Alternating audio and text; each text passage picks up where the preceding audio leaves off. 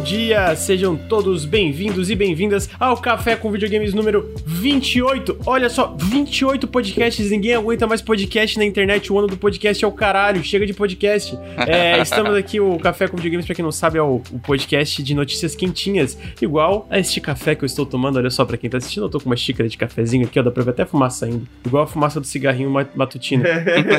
se esse podcast fosse do Henrique, se fosse, tipo, o nome do, do podcast seria Cigarrinho com Videogames, entendeu? Cigarro com Videogames. Já pensei em criar um spin-off do Café spin com Videogames, né? É um spin-off com um cigarrinho esperto de madrugada. pode rolar, pode rolar. Vai acontecer, vai acontecer. Mas, antes de tudo, Henrique, eu tenho que te perguntar uma coisa. Abri o e-mail do Nautilus agora, porque eu sempre faço isso, né? Eu chego de manhã, segunda-feira, eu acordo, tomo um cafezinho, valorizo muito o cafezinho da manhã aqui. Aí eu abro o e-mail do Nautilus. Aí eu abri o e-mail do Nautilus, pra quem não sabe, tem um site chamado Keymailer, que a gente pode pedir chaves lá e muitas chaves vêm de lá que a gente acaba pedir. Abri assim, Keymailer. O seu pedido de código para Ranch Simulator foi aprovado. Ranch Simulator, The Realistic Multiplayer Agriculture, Agriculture Management Sandbox. Henrique, foi tu que pediu esse jogo, né? Fui eu que pedi esse jogo, Luca. Ele não estudou arroz à toa, porra. É verdade, não estudou arroz à toa. Mas, Henrique, conta. Tu vai jogar ele, Henrique? Fala a verdade. Cara, bem possível que sim, pelo menos algumas horinhas. Você viu o sistema de construção, Lucas? Parece Valheim, cara. Caiu, caralho. Parece Valheim, cara. você constrói mandou... os pilazinhos, você constrói as paradinhas. De foco de coisa pra ele estar tá obcecado. Ele, ele ficou obcecado em fazer pilastra no Valheim, basicamente. Pô, nesse jogo você tem, você tem boss também, você caça urso. O urso parece que ele tá, tipo, ele não parece estar tá andando, tá ligado? A animação dele parece que ele tá deslizando assim no cenário, sacou? Tipo, com, uh, só num plano assim, mas dá para tirar no urso. E aí o urso vai atrás de você. Parece bom esse jogo, velho, honestamente. Falaram aqui, Henrique, Henrique, que você é da bancada do agronegócio. Mano, eu não só sou da bancada do agronegócio, como eu sou da bancada da bala, né? Tô só jogando bala durante esses últimos dias. Tá complicado. E Luir, eu tenho uma pergunta para ti. Numa escala de 1 a 10, o quão hypado você tá pra Mass Effect Legendary Edition? Mesmo considerando o preço da EA. Olha, é, é. Luir, vamos falar a verdade. Tu vai pagar, mano. Tu vai pagar. Tu vai pagar. tu vai pagar. Não, não mente pra gente. Cara, não nego nem confirmo. Mas na escala, 1 a 10. Na Essa escala, é... eu tô. 7, vai. Ah, acho que, acho que tá mentindo. Sete, tá sete porque eu não posso dar muito, senão vou estar tá pagando com muito gosto, né? Não pode ser, tá muito caro. Mas, muita vontade. Aliás, né? Não, não, não, vou, não, vou, não vou confirmar isso agora, não. não vai confirmar, entendi. o Luir aprendeu uma coisa com a gente, que é prometer conteúdo. É, Aliás, vou aí... sim, porque o Andrezinho jogou verde e descobriu, sabia? O Andrezinho é mó safado, mano. O ele Andrezinho é mó malandro. Ele, ele falou assim. Ele finge que sabe, né, velho? É, tava na tua live. Aí ele falou assim: Porra, se tu fizer tantos subs aí, o vídeo do Mass Effect sai mês que vem. Eu falei, ué, o Granja contou pra ele. Eu falei, ué, o Granja te contou do vídeo? Ele falou, não. Eu falei...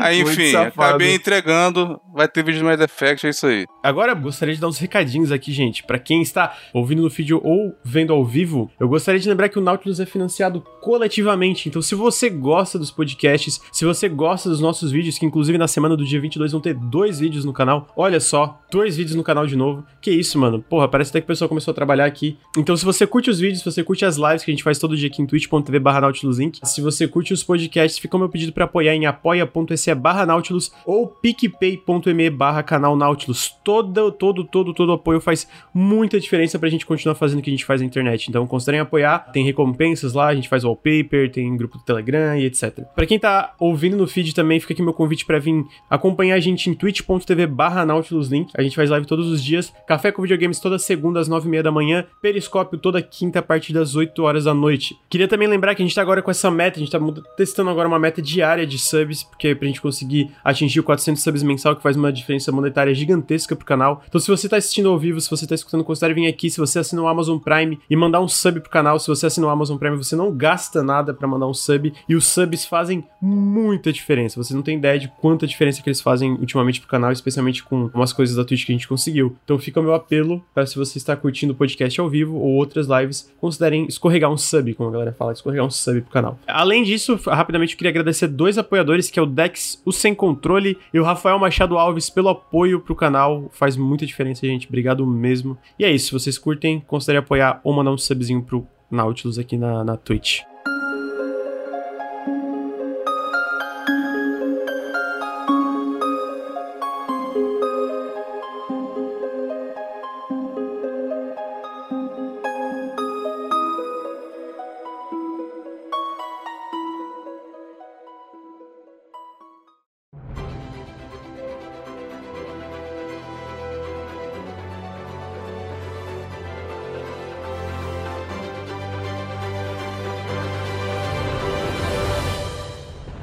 A gente vai começar falando sobre um joguinho aí que teve o maior Kickstarter de 2020, pelo menos na parte de jogos eletrônicos, que é um jogo chamado Eiyuden Chronicles 100 Heroes. Pra quem não sabe, é um sucessor espiritual de Suikoden. Olha só, por isso que o nome é Eiyuden, Suikoden, kkk, entenderam? E ele tá sendo desenvolvido por um estúdio chamado Rabbit and Bear Studios, que ele tem o, o diretor criativo, o lead designer do Suikoden original e do Suikoden 2. É uma equipe com vários veteranos que fizeram parte da criação da franquia do Suikoden. E eles estão... teve um Kickstarter de muito sucesso, inclusive deixa eu olhar o número aqui. Cara, ele tá em ien. Eu não sei ien. Tá tipo 481 milhões de ien. Quantos que é isso? Isso dá 4 milhões e meio de dólares. Ah, então ele teve esse financiamento muito brabo, porque a campanha foi muito realista, eu sinto, né? Se tu olhar no Kickstarter, eu recomendo para quem tá escutando no feed. A gente tá mostrando um vídeo na tela agora, né? Mas pra quem tá escutando no feed, eu recomendo dar uma olhada. O nome Que é jogo Ei- bonito. É, ele é lindo, mano. O nome do jogo é Eiyuden Chronicle 100 Heroes. É um nome meio complicado, mas vai estar na descrição com um timestamp sobre, sobre quando a gente comenta do jogo. Ah, vai estar o nome escrito também. Queria só fazer um comentário pra quem está ouvindo no podcast, que pode só imaginar neste momento. Imagina uma batalha no estilo Golden Sun, mas em 2021, entendeu? É basicamente a- a- as, as boss fights aqui do Eiyuden. Ah, é uma batalha até no próprio estilo do, do Suikoden, né? Que eu joguei o Suikoden no. Eu tava jogando faz tempo, tenho que voltar em live. E eu sinto que a, a câmera é parecida um pouco, né? Só que a bem mais. câmera é parecida. Bem mais dinâmico, né? Bem mais dinâmico. Não vou, não vou falar assim, porque, cara, tá absurdo. Sinceramente, tá absurdo. Tá lindo. Tá lindo demais. O lance que eles foram bem realistas é, em relação às metas e tal, é que eles falaram, cara, a gente quer bater uma meta X, uma, uma parte do orçamento do jogo, a gente tá- já tem uma negociação com uma publisher, que se a gente conseguir bater essa meta, mo- demonstra o interesse na galera em um novo jogo desse estilo, um novo jogo do- dos criadores aqui do Suikoden, etc, né? E bateu, na verdade, bateu todos os stretch goals, né? Foi uma, uma, uma campanha enorme. E agora, o que aconteceu foi que eles anunciaram quem que está publicando o jogo, quem que está financiando o resto do, do Eiyuden Chronicles, que é, cara, eu vou falar em inglês, e em português, é 505 Games, ou a 505 Games, que é o pessoal que também publicou Control, que publicou Bloodstained, Ritual of the Night, publicou Horace, um jogo que é bem legalzinho também. E eles estão financiando o- resto do projeto, né? A IP vai ficar para Rabbit Bear Studios, o que eu acho interessante, especialmente importante para uma desenvolvedora independente, né? Uma desenvolvedora menor. Eu, eu trouxe essa notícia mais porque a gente nunca tinha falado sobre o jogo no canal. E, mano, ele tá absurdo. Sério, ele tá muito legal. Eu recomendo para quem não conhecer dar uma pesquisada. Ele é um JRPG, né? Um sucessor para quem foi especialmente Suikoden, é dos criadores. E é um tipo de jogo que eu sinto que hoje em dia a gente tem cada vez menos. E ter um novo jogo com esse nível de qualidade aparente já, tipo, pe- pe- pelo que a gente vê no vídeo, é muito legal. Vai sair pra todas as plataformas, tá anunciado pra PC, pro Xbox Series, pro PlayStation 5, se eu não me engano, e também pro Switch ou, dependendo de quando o jogo sair, ou Switch ou o console da próxima geração da Nintendo. Eles deixaram em aberto isso porque eles não sabem quanto tempo vai demorar, né? Desenvolvimento de jogos leva tempo, né? Então, é compreensível essa esse negócio. KT Antifa falou, tem batalhas com algumas características de estratégia. O próprio Suikoden já é assim, né? Tem esse lance de ter vários personagens, ser uma parada um pouquinho mais tática, digamos assim. Mas não é só pegar engine e jogar uns assets não, Lucas, pra fazer jogo? Por que, que Eu, demora uh, esse negócio? É verdade. É, porque daí o pessoal é vagabundo, né? Não trabalha e tal. É, né? não. Realmente, o pessoal gosta de videogame aí, tá, tá, tá ocupado demais jogando, né, velho? Pois é. Henrique, tu já jogou Suikoden, Henrique? Já joguei o Suicoden e o Tier 3. O Suicoden do DS, que é impressionantemente bom, mano. Muito, muito bom. Esse foi o único que eu fechei, né? Eu já joguei um pouquinho do, do PlayStation, mas eu joguei algumas horinhas só. Então, o 2, eu lembro que eu tava jogando no emulador, ou quer, quer dizer, no meu PlayStation 1 aqui conectado pra, pra fazer live, e eu fiquei impressionado com quão bem ele envelheceu visualmente. Pelo menos eu achei. Eu diria que ele é um jogo bonito até hoje, tá ligado? Muito bonito. É, com, com, Suicoden dentro- sempre foi um dos filhos bonitos, né, velho? Porque eu lembro que eu tava jogando e eu fiquei especialmente impressionado com as animações no, no- na batalha e etc, sabe? Eu fiquei, cara, realmente isso aqui é muito caprichado. E eu, eu já gostei no começo que a, a vibe era tipo assim, cara, guerra, sabe? Vai ter guerra e vai ter isso e vai ter aquilo. Fiquei, opa. Sim. Intrigas políticas. É, tem alguns jogos do PS1, assim, que, que envelheceram bem visualmente. Sabe o jogo que eu sinto que envelheceu bem, que eu joguei recentemente em live também? Foi o, o Chrono Cross, eu zerei. Eu fiquei, cara, realmente, a direção de arte desse jogo, mesmo com os backgrounds de qualidade baixa no sentido, tipo, texturas de, de baixa resolução, etc. Ainda eu fiquei, cara, isso aqui ainda é um jogo, porra, a direção de arte desse jogo é muito braba, tá ligado? Chrono Cross não envelheceu bem, mano. Acontece que a gente ainda não chegou no ponto onde Chrono Cross queria, tá ligado? Aqueles artistas quando morrem são valorizados assim. Chrono Cross as pessoas ainda não entenderam, mano. A gente tá, Chrono Cross ainda tá no futuro ainda, tá ligado? Faz a sentido. gente vai chegar lá um dia, velho. Vai chegar lá um dia. Eu queria trazer uma informação interessante que trouxeram aqui no chat. O Marco Rigobelli falou que o, que o jogo, esse jogo que a gente tá falando, o Eiyuden, tinha localização pra PTBR entre os stretch goals. Eles bateram todos os stretch goals. Ou seja, o jogo vai ter localização PTBR no lançamento, que é uma coisa maneiro. interessante. O que não é tão comum, às vezes, em, em JRPG, né? É, Sei lá, não vê Dragon Quest com, com localização PTBR. Pelo menos não que eu saiba. Eu acho que não tô falando besteira. Eu acho que esse, Luir, o que, que você acha desse jogo? Você pretende algum dia, Luir, jogar Suikoden? Com certeza. O trailer desse jogo eu recomendo verem também, além desse que tem um pouco do gameplay, ver o vídeo da campanha em si. Não mostra tanta coisa do jogo, mas eles falam do projeto assim. Eu tava comentando contigo, é pura simpatia, né? Você vê a felicidade Uhum. da galera de estar trabalhando no jogo, como eles brincam ali se fantasiando. É muito genuíno, né, cara? Não é uma parada forçada, assim. Sabe, não é pra fazer eles dinheiro. estão muito felizes. Aham, é, eles estão muito felizes de estar fazendo. O- a equipe ali, o, o- o diretor criativo mesmo falando, eu esqueci o nome dele. É, é Murayama, obrigado. Cara, é muito carismático falando do projeto, de como, cara, pô, é uma coisa que a gente queria fazer faz tempo, a gente criou um estúdio do zero, mas é complicado. Foi uma campanha muito boa, tipo, tu vê que foi uma campanha que os caras planejaram, explicaram, pensaram, cara, como é que a gente... A gente sabe que fazer jogo é caro, a gente sabe que, sei lá, uns 4 milhões, vamos dizer que eles conseguiram, não é um orçamento alto pra videogames, por incrível que pareça. É legal ver o, o sucesso, é legal que já conseguiram a publisher e tal. A 505 na parte do Brasil em relação a preços que eu lembrei um pouquinho zoada, mas tamo aí, né? Pelo menos os caras estão conseguindo financiar o jogo. A segunda notícia, o jogo que o Henrique concorda com as ações da empresa. Porque tem um jogo chamado The Medium, que eles patentearam a mecânica de duas telas. E o Henrique falou: é isso aí mesmo, tem que patentear a mecânica. não, não é pra deixar os outros usar a mesma coisa. É assim que a gente, tem vai. que proteger a propriedade intelectual, né, Lucas? proteger. antes de tudo, antes de tudo. Zo- Zoação à parte aqui. Essa é uma matéria da Blubber Team, que a Blubber Team, quem não sabe, é o pessoal que fez o The Medium, fez o jogo do da Bruxa de Blair, fez o Layers of Fear. Pessoalmente, eu não sou tão fã do estúdio, mas eu acho interessante a, a, a notícia em si, porque. Até porque o The Medium foi relativamente bem recebido, ele é um jogo, tipo, divisivo no sentido de eu acho que tem aquele ame ou odeie, diferente do Layers of Fear, que eu acho que devia ser só odeie mesmo, o primeiro Layers of Fear é muito ruim. Mas ele tá- eles, eles falam que o primeiro. O The Medium, na verdade, foi o primeiro projeto concebido pela Blubber, só que na época que eles conceberam o projeto, cara, a tecnologia não ia funcionar muito bem pro conceito, que é essa vibe de ter, tipo, dois mundos e tu transitar entre eles instantaneamente, né? Que é uma coisa que precisava muito do SSD e tal. Então, pra eles, o lançamento desse jogo é meio que uma segunda. um novo ponto de partida pro estúdio, que é basicamente onde o terror psicológico vai continuar no DNA deles, mas eles querem fazer um. incluir mais elementos de ação, mais mecânicas dentro dos jogos, diferente só explorar o ambiente, digamos assim, né? Algo como um suspense, um thriller. Também é um projeto que mistura o AAA, a parte visual, com o, o jogo de médio orçamento, né? Porque, tipo assim, é esteticamente muito impressionante, mas não tem o escopo, o tamanho de um AAA, né? Não tem tantas mecânicas, não tem tanta coisa pra tu fazer, às vezes, assim, né? Performance tava impressionante também, né? É, pô, mas daí, é, é, não, isso aí. Eu vi um vídeo do da Digital Foundry falando, cara, tá meio cagado, mas ao mesmo tempo dá pra entender um pouco que Não, realmente é, tá, eu ren- tô, tô zoando mesmo. tá renderizando dois jogos, É. assim, né? É foda. Devia estar otimizado melhor? Devia, mas tem um, um porquê ali, né, de tá, tá Uhum. meio cagado a performance.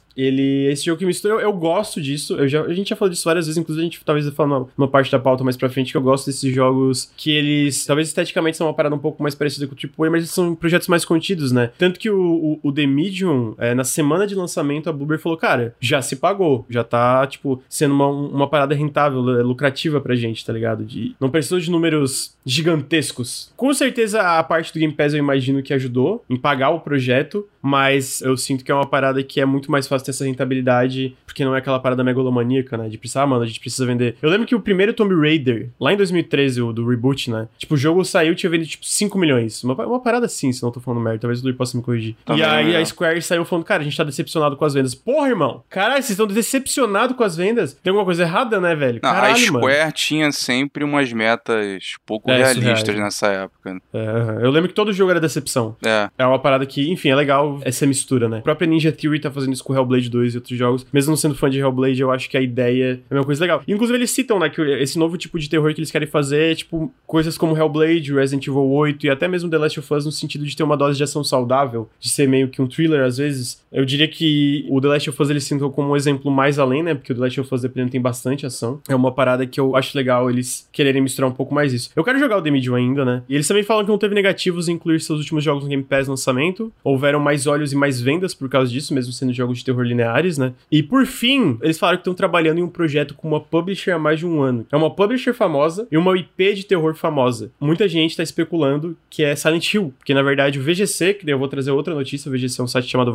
é, Video Game Chronicles. Eles falam que tem vários rumores apontando que vai ter um novo Silent Hill e eles escutaram que na verdade a Konami já fez outsource, já externalizou o desenvolvimento de um novo Silent Hill para uma desenvolvedora proeminente japonesa, mas muitos rumores antigos, especialmente de um leaker famoso chamado Dusk Golem, que acertava muita coisa de Resident Evil, falou que haviam dois reboots de, de, de Silent Hill rolando. Um feito, um feito por uma empresa japonesa e aparentemente um feito por uma empresa uh, que a, a, muita gente tá falando que é a Bloober. E aí eu tenho uma pergunta para vocês que é o que, que vocês acham da Bloober fazendo um novo Silent Hill? Eu, na verdade, eu nunca joguei Silent Hill, né? Então eu tô com a esperança de que algum de vocês tenha jogado Silent Hill, porque eu nunca joguei.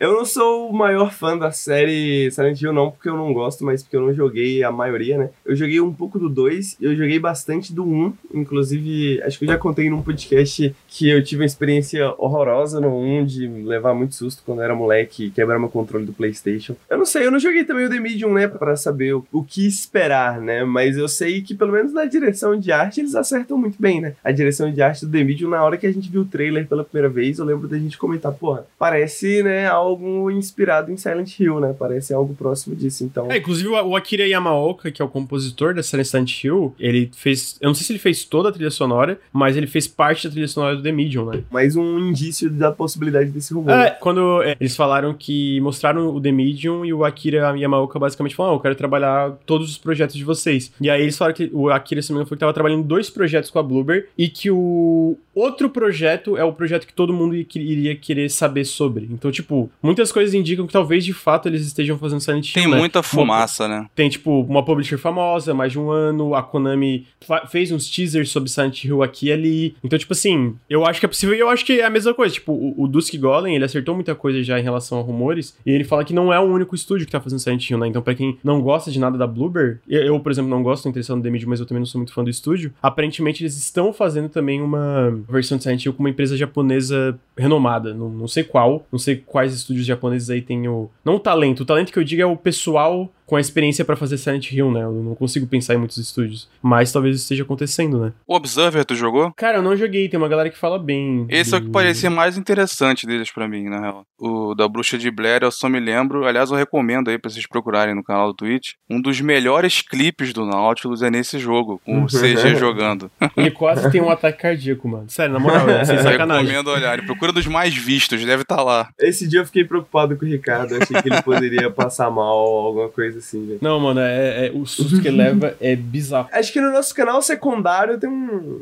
tem um vídeo de clipes com. com ah, tem, é, tem uma daquelas coletâneas que é, tem uma parte que é ele levando cagaços com, com Blair Witch. O Ricardo, surpreendentemente, gosta muito do, do Blair Witch. Eu não gosto muito dos jogos da Bloober. O The Medium tem bastante interesse, mas eu lembro que o primeiro Layers of Fear eu joguei e fiquei, ai, mano, que joguinho sem inspiração, sabe? Parece tipo um jogo que eu já vi antes, sabe? Mas o The Medium, no caso, eu tenho mais interesse, até porque eu li umas análises bem interessantes sobre o jogo. Agora, eu não sei, né? Silent Hill é uma, uma, uma franquia tão renomada, eu fico meio. Será que os caras conseguem fazer justo? Sabia que o único Silent Hill que eu joguei foi o Homecoming. Eu joguei o Silent Hill Homecoming até o final. Olha aí, um Silent Hill que todo mundo odeia, né, mano? É. Eu vou dizer que pelo, pelo que a comunidade de Silent Hill diz, né? Pra piorar vai ser difícil, entendeu? Então, ah, vamos é. ver, mano. Vamos ver o que, que vai dar. Porque até agora, tipo, ninguém espera mais nada de Silent Hill mesmo, sacou? Ninguém espera que saia um jogo novo de Silent Hill, ninguém espera que seja bom, caso saia. Então, se sair for um 7 10, vai, já vai ser bom. Antes isso do que ficar sentando na IP eternamente, né? É, exatamente, né? Eu acho que a parte mais interessante pode não acabar não sendo nem o jogo em si da, da Blueberry ou Silent Hill. Pode ser também, né? Eu não conheço o trabalho dele, mas assim, a iniciativa o sinal da Konami tá mexendo nessas IPs que estão na geladeira e passando por outros estúdios que podem estar tá com esse interesse, seria um bom rumo, é um bom sinal, porque a Konami tem, né, um grande acervo que tá aí parado, né? É, o, o inclusive nisso, a, o rumor, a notícia do VGC, ele fala que, tipo, eles contrataram para fazer um novo Silent Hill, né, é, aparentemente essa empresa japonesa, que pelo menos a parte do rumor da VGC, mas que a Konami também tá procurando desenvolvedoras para externalizar a Castlevania e Metal Gear Solid também, tipo, eles não querem só é, voltar com Silent Hill, mas outras propriedades relevantes que eles têm, né, e eu acho que tem, na parte de Silent Hill eu acho que é um pouco mais complicado, porque eu acho que, é, especialmente da, de desenvolvedoras japonesas, o pessoal que fez Silent Hill, tipo, se espalhou pela indústria, né, não tá um lugar centralizado ali com o pessoal, mas com Castlevania e Metal Gear,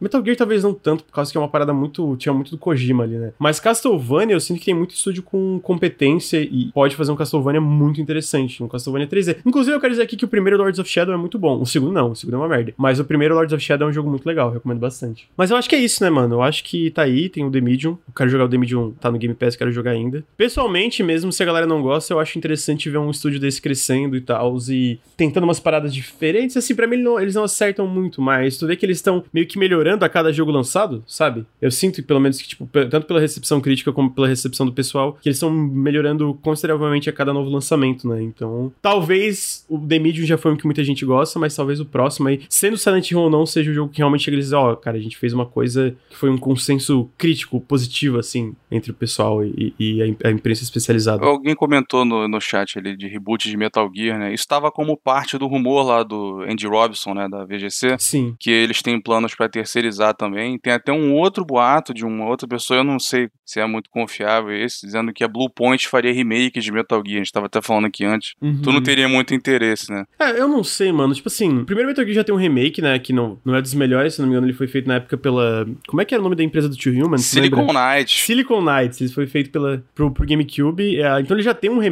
né, então eu fico meio tipo, pô, precisa de outro, será? Mas os fãs não gostam por causa de umas mudanças aí. Eu é, não me lembro dos detalhes. Umas mudanças, uma parada assim. Mas eu fico meio... Cara, eu vou falar que, por exemplo, se eles anunciassem um remake do Metal Gear 3, Metal Gear 2 não ia me interessar e não ia querer jogar, eu acho que eu ia. Mas eu sinto que se for para fazer remake de, de jogos antigos, eu sinto que tem jogos mais interessantes que podiam ser feitos. E eu sinto que às vezes até tentar uma coisa nova mesmo, tipo, uma nova IP, tá ligado? Porque a Blueprint, claramente, os caras manjam, né? Os caras, eles já têm experiência. Pô, eles fizeram Demon Souls, que foi muito legal. O Shadow of the Colossus eu tenho mais problema, pelo menos esteticamente. Mas os caras já fizeram bastante coisa, né? Então eu fico tipo assim, será que precisa fazer, de, tipo, um remake de Metal Gear? De tudo, sabe? E tu, Henrique? Ah, eu queria um remake de Metal Gear. o Henrique, ele é muito fanboy do Kojima, mano. É muito impressionante. Cara, eu acho que o Kojima, igual a gente tava falando do Chrono Cross, ainda tá no futuro, velho. Um, um, dia as pessoas vão olhar pra Death Stranding e falar: Isso aqui é um gênio de roteiro, entendeu? Não, o Death Stranding é, é um jogo muito bom. Agora, é impossível jogar aquilo e ficar: Não, isso aqui é bom roteiro. Mano, é impossível, não tem como. Pô, não tá, tá, tá errado. Achou que aquilo não, é um não, roteiro não, bom, tá errado. Impossível, tá errado. impossível não. Você vai, vai concordar comigo que, tipo assim, ele, ele te engana muito bem a maior parte do tempo, né? Pelo menos. Engana o quê? Metade da parada você fala assim: Eu acho que ele talvez ele queira dizer alguma coisa com isso aqui. Talvez. Não, não dá pra não, saber. Não dá pra saber que ainda. ele quer dizer é tipo assim: para de falar, man. Só tá falando merda, chega. Não, é assim: o jogo em si, eu amo o jogo Death Stranding. Excelente. Agora, é. roteiro, meu amigo, porra, aí. Dá pra fazer um podcast inteiro só falando mal do roteiro de Death Stranding. Vamos esperar 10 anos, vamos esperar 10 anos. Porra, tu tem que esperar 10 anos pra parada ficar bom, Henrique. Vai tomar no cu. Sabe aqueles jogos que a galera fala, não, não, não, não, as 40 primeiras horas não são muito boas, mas depois o jogo melhora. Porra, eu tenho 40 horas pra, pra esperar o jogo ficar bom, mano. Não melhora, provavelmente. É... Não, mas o, o, Metal Gear, Metal Gear, puta, é um jogo que, que eu gosto muito, velho. E... Não, eu gosto pra caralho ele, também. Eu só, o só... primeiro Metal Gear, ele tá naquela fase, naquela fase, naquela adolescência dos videogames, assim, sacou? Preso naquela era Final Fantasy VII, sacou? Tipo ousado, grandes sonhos, porra, incrível. Mas hoje em dia você vai jogar assim, você fica, porra. Depois de jogar Metal Gear 5, assim, ou tá ligado? Você joga Metal Gear o primeiro, você fica, caralho, porra. Imagina, né? Só, só imagina, assim, se você fosse jogar aquele Metal Gear de novo, com uma, uma pegada diferenciada, assim, nova geração. Poderia ser interessante, pô. Poderia ser muito legal. É, o Metal Gear, especialmente o 3, se tivesse um remake, eu jogaria fácil, assim. Eu acho que o 2 seria um remake muito interessante também. O 2 a galera ficou puta na época, né, mano? Os caras fizeram o marketing todo com o Snake, chegou, é o KKK, é o Raiden, que vocês vão jogar seus otários. O 2 eu acho que seria bom pra coroar, né? Porque meio que, ao passar do tempo, eu sinto que a opinião das pessoas mudou, né? Em relação a ele, né? Hoje em dia já é tipo, ah, o 2, se você não, se você não gosta é porque você não entendeu, tá ligado? É, eu, eu, lembro quando eu joguei, eu joguei, não acompanhava muita opinião da galera da internet, eu joguei, eu, fiquei, eu terminei, eu fiquei, caramba, esse jogo é incrível. Aí eu fui ver umas paradas e falei, a galera xingando, eu fiquei, que isso, mano? Ah, não tem o Snake, foda-se, porra, mó da hora. E tem o Snake, tá ligado? É, é uma época de reações meio toscas com essas coisas, né? Igual teve o, teve o Raid nessa época. Quer dizer, não dá pra lembrar tanto, a gente era bem novo, né? Mas é, dá pra ver ainda os, os, relatos disso, né? Os rastros do Raid que teve o Wind Waker, por exemplo, no visual. Né? Era uma época que tinha muita reação idiota, assim. Sim, é não, a galera é muito boba, mano. O gamer tem que acabar, basicamente. Eu acho, dessas duas notícias aí, se eu vou linkar com uma terceira notícia em relação ao jogo de terror também, olha só. Porque, basicamente, uns meses atrás, o Keishiro Toyama, que foi o criador de Siren e de Gravity Rush, ele saiu da Sony. Ele saiu da Sony, é, no fim a notícia não tem tantos detalhes, mas ele saiu da Sony pra criar um estúdio próprio, o Bokeh Game Studio. E ele, basicamente, eles estão criando um projeto, eles estão desenvolvendo um projeto que é tipo de terror, mas não tanto de terror assim. Tipo, eles, eles falam como um jogo de terror orientado mais pra ação e aventura, sabe? Tipo, é terror, mas não é aquele terror hardcore tá ligado? É tipo, talvez um pouco como que a gente tinha falado da, da própria Bloober, citando que é meio que um thriller. E eles falaram que é um jogo, vai ser um jogo multiplataforma. É, ele ainda tá um tempo de desenvolvimento, né? Talvez esteja um pouco longe. Eu fico muito interessado. Eu joguei pouco de Gravity Rush e eu nunca joguei Siren, sempre quis. Mas eu sempre achei o Siren um jogo extremamente interessante. Eu via vídeos e ficava, mano, isso aqui parece muito da hora, né? Não sei se vocês chegaram a jogar Siren, algum de vocês. Não. Não. Tinha desde o PS2, né? Então eu fico feliz. Caralho, eu tô ligado nesse jogo, hein? Eu não lembrava aqui, mas procurando as imagens, esse jogo me metia medo pra caralho. Aham, mano, eu via vídeo dele, porque na época eu tinha um. No PS2 eu não joguei, na época eu tinha um 360 e eu ficava, mano, esse Siren do PS3 eu quero jogar muito, tá ligado? E eu via os vídeos e ficava, porra, mas isso aqui é. Que medo, velho. Puta que pariu, Quero velho. jogar muito, mas acho que não, acho que não vou. o, Toyama, o Toyama também trabalhou em Silent Hill, mano. Ele tá falando que, ó, the creator behind. Fala aqui no vídeo. Tava falando, ó, Kichiro Toyama é o criador por trás de Silent Hill, Siren e Gravity Rush. Enfim, eu tava voltando aqui. Então eu tenho muito interesse. Eu, eu quero jogar Gravity Rush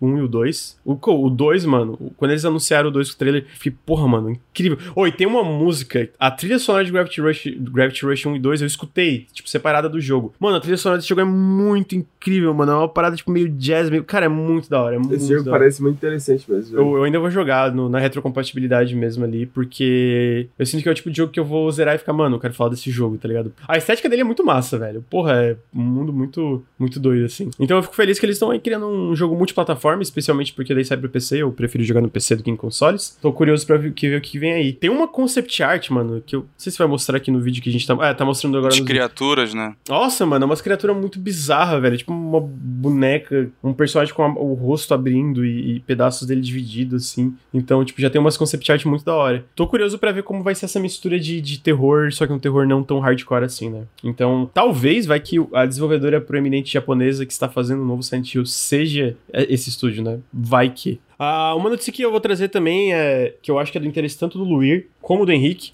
que é que a Playtonic tá virando uma publisher. E a Playtonic, pra quem não sabe, é os desenvolvedores do Yooka-Laylee. São veteranos da Rare que saíram na época do da Rare, porque eles queriam criar jogos que não, não era possível criar na Microsoft na época. E eles fizeram primeiro o Yooka-Laylee, que era um tipo sucessor espiritual de, de Collectathons 3 deles, que não, eu não gosto, eu não gosto do primeiro Yooka-Laylee. E eles fizeram eventualmente o Impossible Lair, que foi uma continuação que era basicamente na vibe mais de Donkey Kong Country. E eu vou falar pra vocês, Yooka-Laylee The Impossible Lair é o melhor Donkey Kong Country feito nos últimos 5, 10 anos. Melhor que os Donkey Kong Countries feitos pelo Retro. Declarações polêmicas aí. Caralho, mano. É polêmico o- isso? É polêmico. É, é- é, eu sinto que é polêmico, porque a galera ama os dois. O Donkey Kong Country Tropical Freeze é supostamente um dos melhores.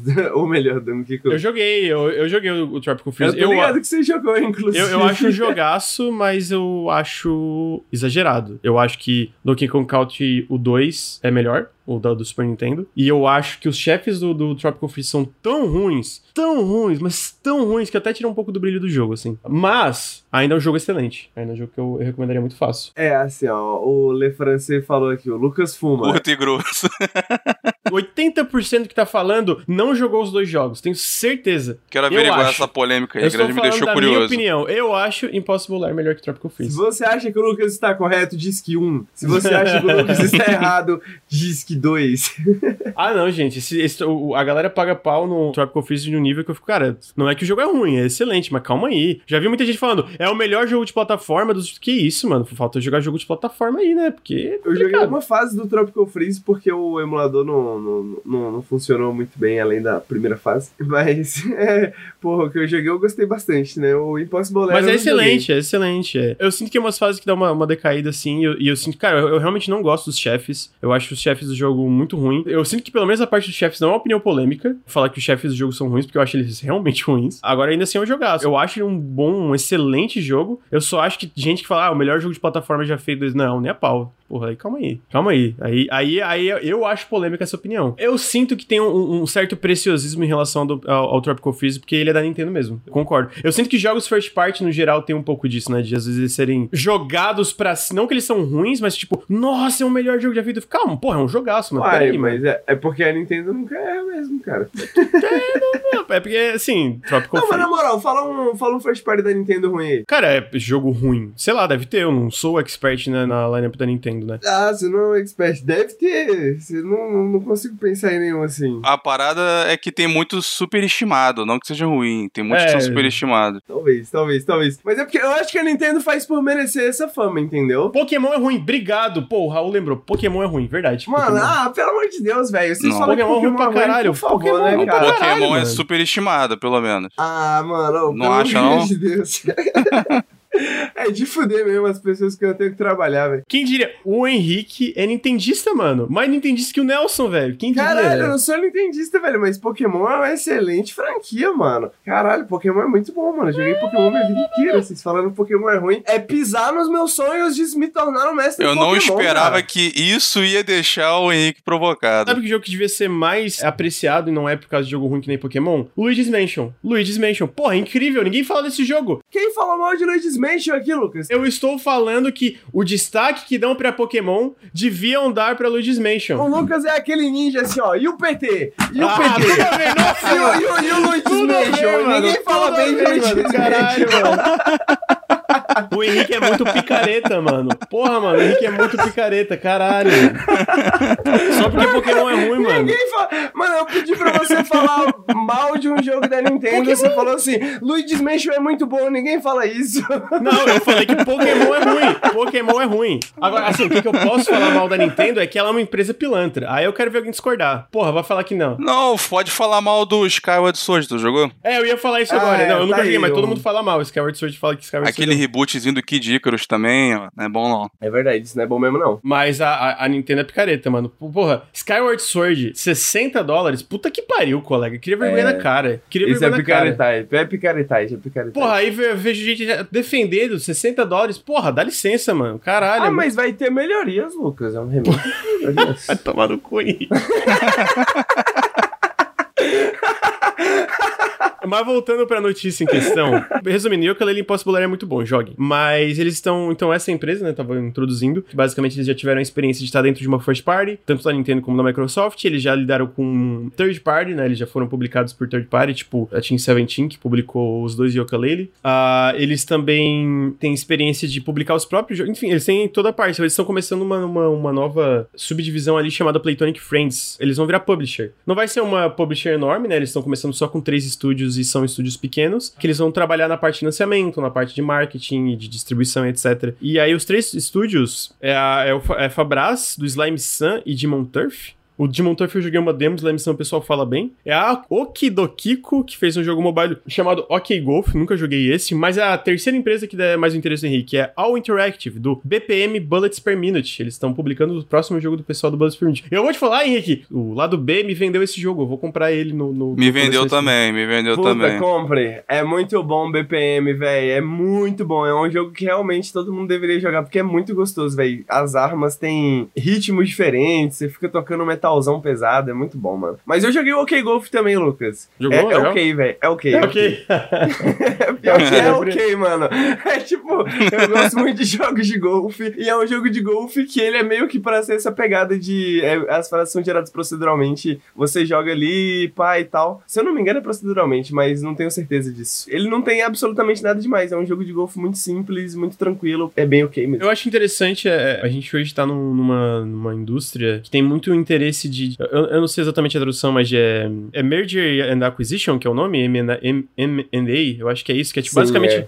Que é basicamente muito interesse de investimento, né? Porque a gente vê que é uma indústria que tá crescendo, cresceu exponencialmente, propulsionado pela pandemia, né? Pelo fato de que tem muita gente em casa. Então tá tendo muito interesse de diversos publishers, diversos fundos de investimento, etc., em empresas no geral, pra crescimento, pra aquisição, pra isso, pra aquilo. Ah, a gente vê isso com a Tencent, a gente vê isso com a NetEase, que foi uma empresa que investiu na Band, a gente vê isso com a Microsoft, comprando um monte de empresa, a gente vê isso com a Embracer, etc, etc. Inclusive a Embracer tem, é um tópico aí do, do podcast hoje de novo. A Playtonic recebeu um investimento, foi de um fundo privado, se eu não me engano, e eles também estão virando uma publisher. O que eu acho interessante, porque eu sinto que quanto mais publishers, mesmo que menores, melhor, né? Pra não ter uma consolidação. Apesar de, tipo, a gente tá indo na consolidação e não se compara uma Microsoft da vida que aconteceu aqui. Mas eu sinto que quanto mais gente podendo financiar e ajudar a distribuir jogos, etc., ajudar outras empresas a crescerem melhor. Então, eu acho até interessante, porque eles citam na entrevista que eles falam assim: perguntam se eles nunca mais vão trabalhar com uma publisher, porque eles estão virando uma publisher, né? E eles falam que, basicamente, que não necessariamente. A Mediatonic, que é o pessoal do Fall Guys, eles têm uma publisher interna, que eu esqueci o nome, eu esqueci de anotar o nome. Eles têm uma publisher que, deles, assim, do pessoal da Mediatonic, mas mesmo assim eles trabalharam com a Devolver no Fall Guys, né? Então eles falam, dependendo, ainda faz sentido pra gente trabalhar com uma publisher e ao mesmo tempo ser publisher de certos projetos, né? E a gente vê isso até com a. Eles fecharam, mas a Techland tinha uma divisão de distribuição dos jogos, né? Que eles fizeram, publicaram um jogo lá e eles, eles têm uma parceria com Warner Bros. pra Light 2, se não me engano. É, Eu acho interessante, é um estúdio que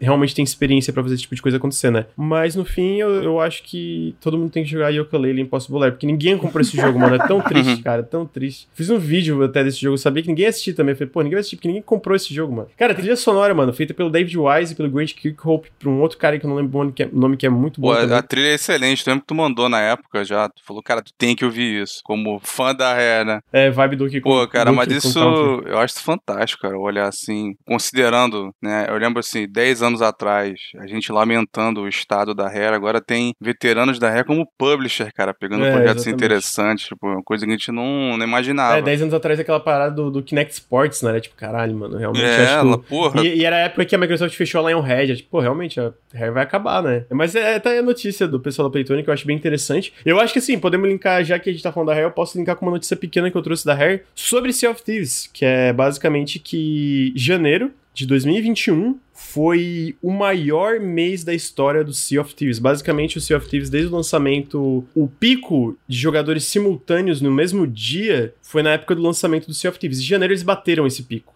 Tinha mais gente jogando em janeiro no mesmo dia, tipo, sabe, um, um dia jogadores simultâneos jogando, do que no lançamento do jogo. Com, foi, eles lançaram, se não me engano, as temporadas do Sea of Thieves agora em, em, em janeiro, né? Não só isso, como janeiro também foi o mês do pico de jogadores simultaneamente mensais, né? Bateu isso tudo. E eles também estão com um time maior do que nunca para continuar o desenvolvimento de jogo e eles pretendem que 2021 seja o maior ano de Sea of Thieves em questão de updates, novas features, etc. Então, tipo assim, o jogo tá mais saudável do que nunca, né? Tipo, a gente viu lá atrás um- muita gente cética em relação ao jogo, que fazia sentido, muito porque era uma época que a Microsoft desistia muito dos projetos dela de uma forma precoce, mas foi, continuou investindo no Sea of Thieves e hoje a gente vê um dos maiores sucessos da história da Rare. Então, eu, eu fico muito feliz pelo sucesso do jogo, mano. Eu, eu fico feliz porque eu sinto que isso dá um- um uma moral pra Rare, tipo, assim como o próprio Sea of Thieves, o próprio Overwatch parece um jogo muito diferenciado dentro do âmbito de jogos multiplayer ou qualquer coisa que seja, Quem né? não gosta de Sea of Thieves é trouxa. Tem né? muitas horas nele? Bom, Eu joguei muito pouco porque não tava funcionando muito bem, assim, mas, porra, desde que teve o anúncio, e teve desde que teve o lançamento e eu vi muita gente falando mal, pra mim perdeu-se um, um fator básico do jogo, assim, quando rolou. Porque, tudo bem, o jogo tinha problema de performance, etc e tal, né, quando saiu, mas, porra, é um jogo de pirata multiplayer, velho.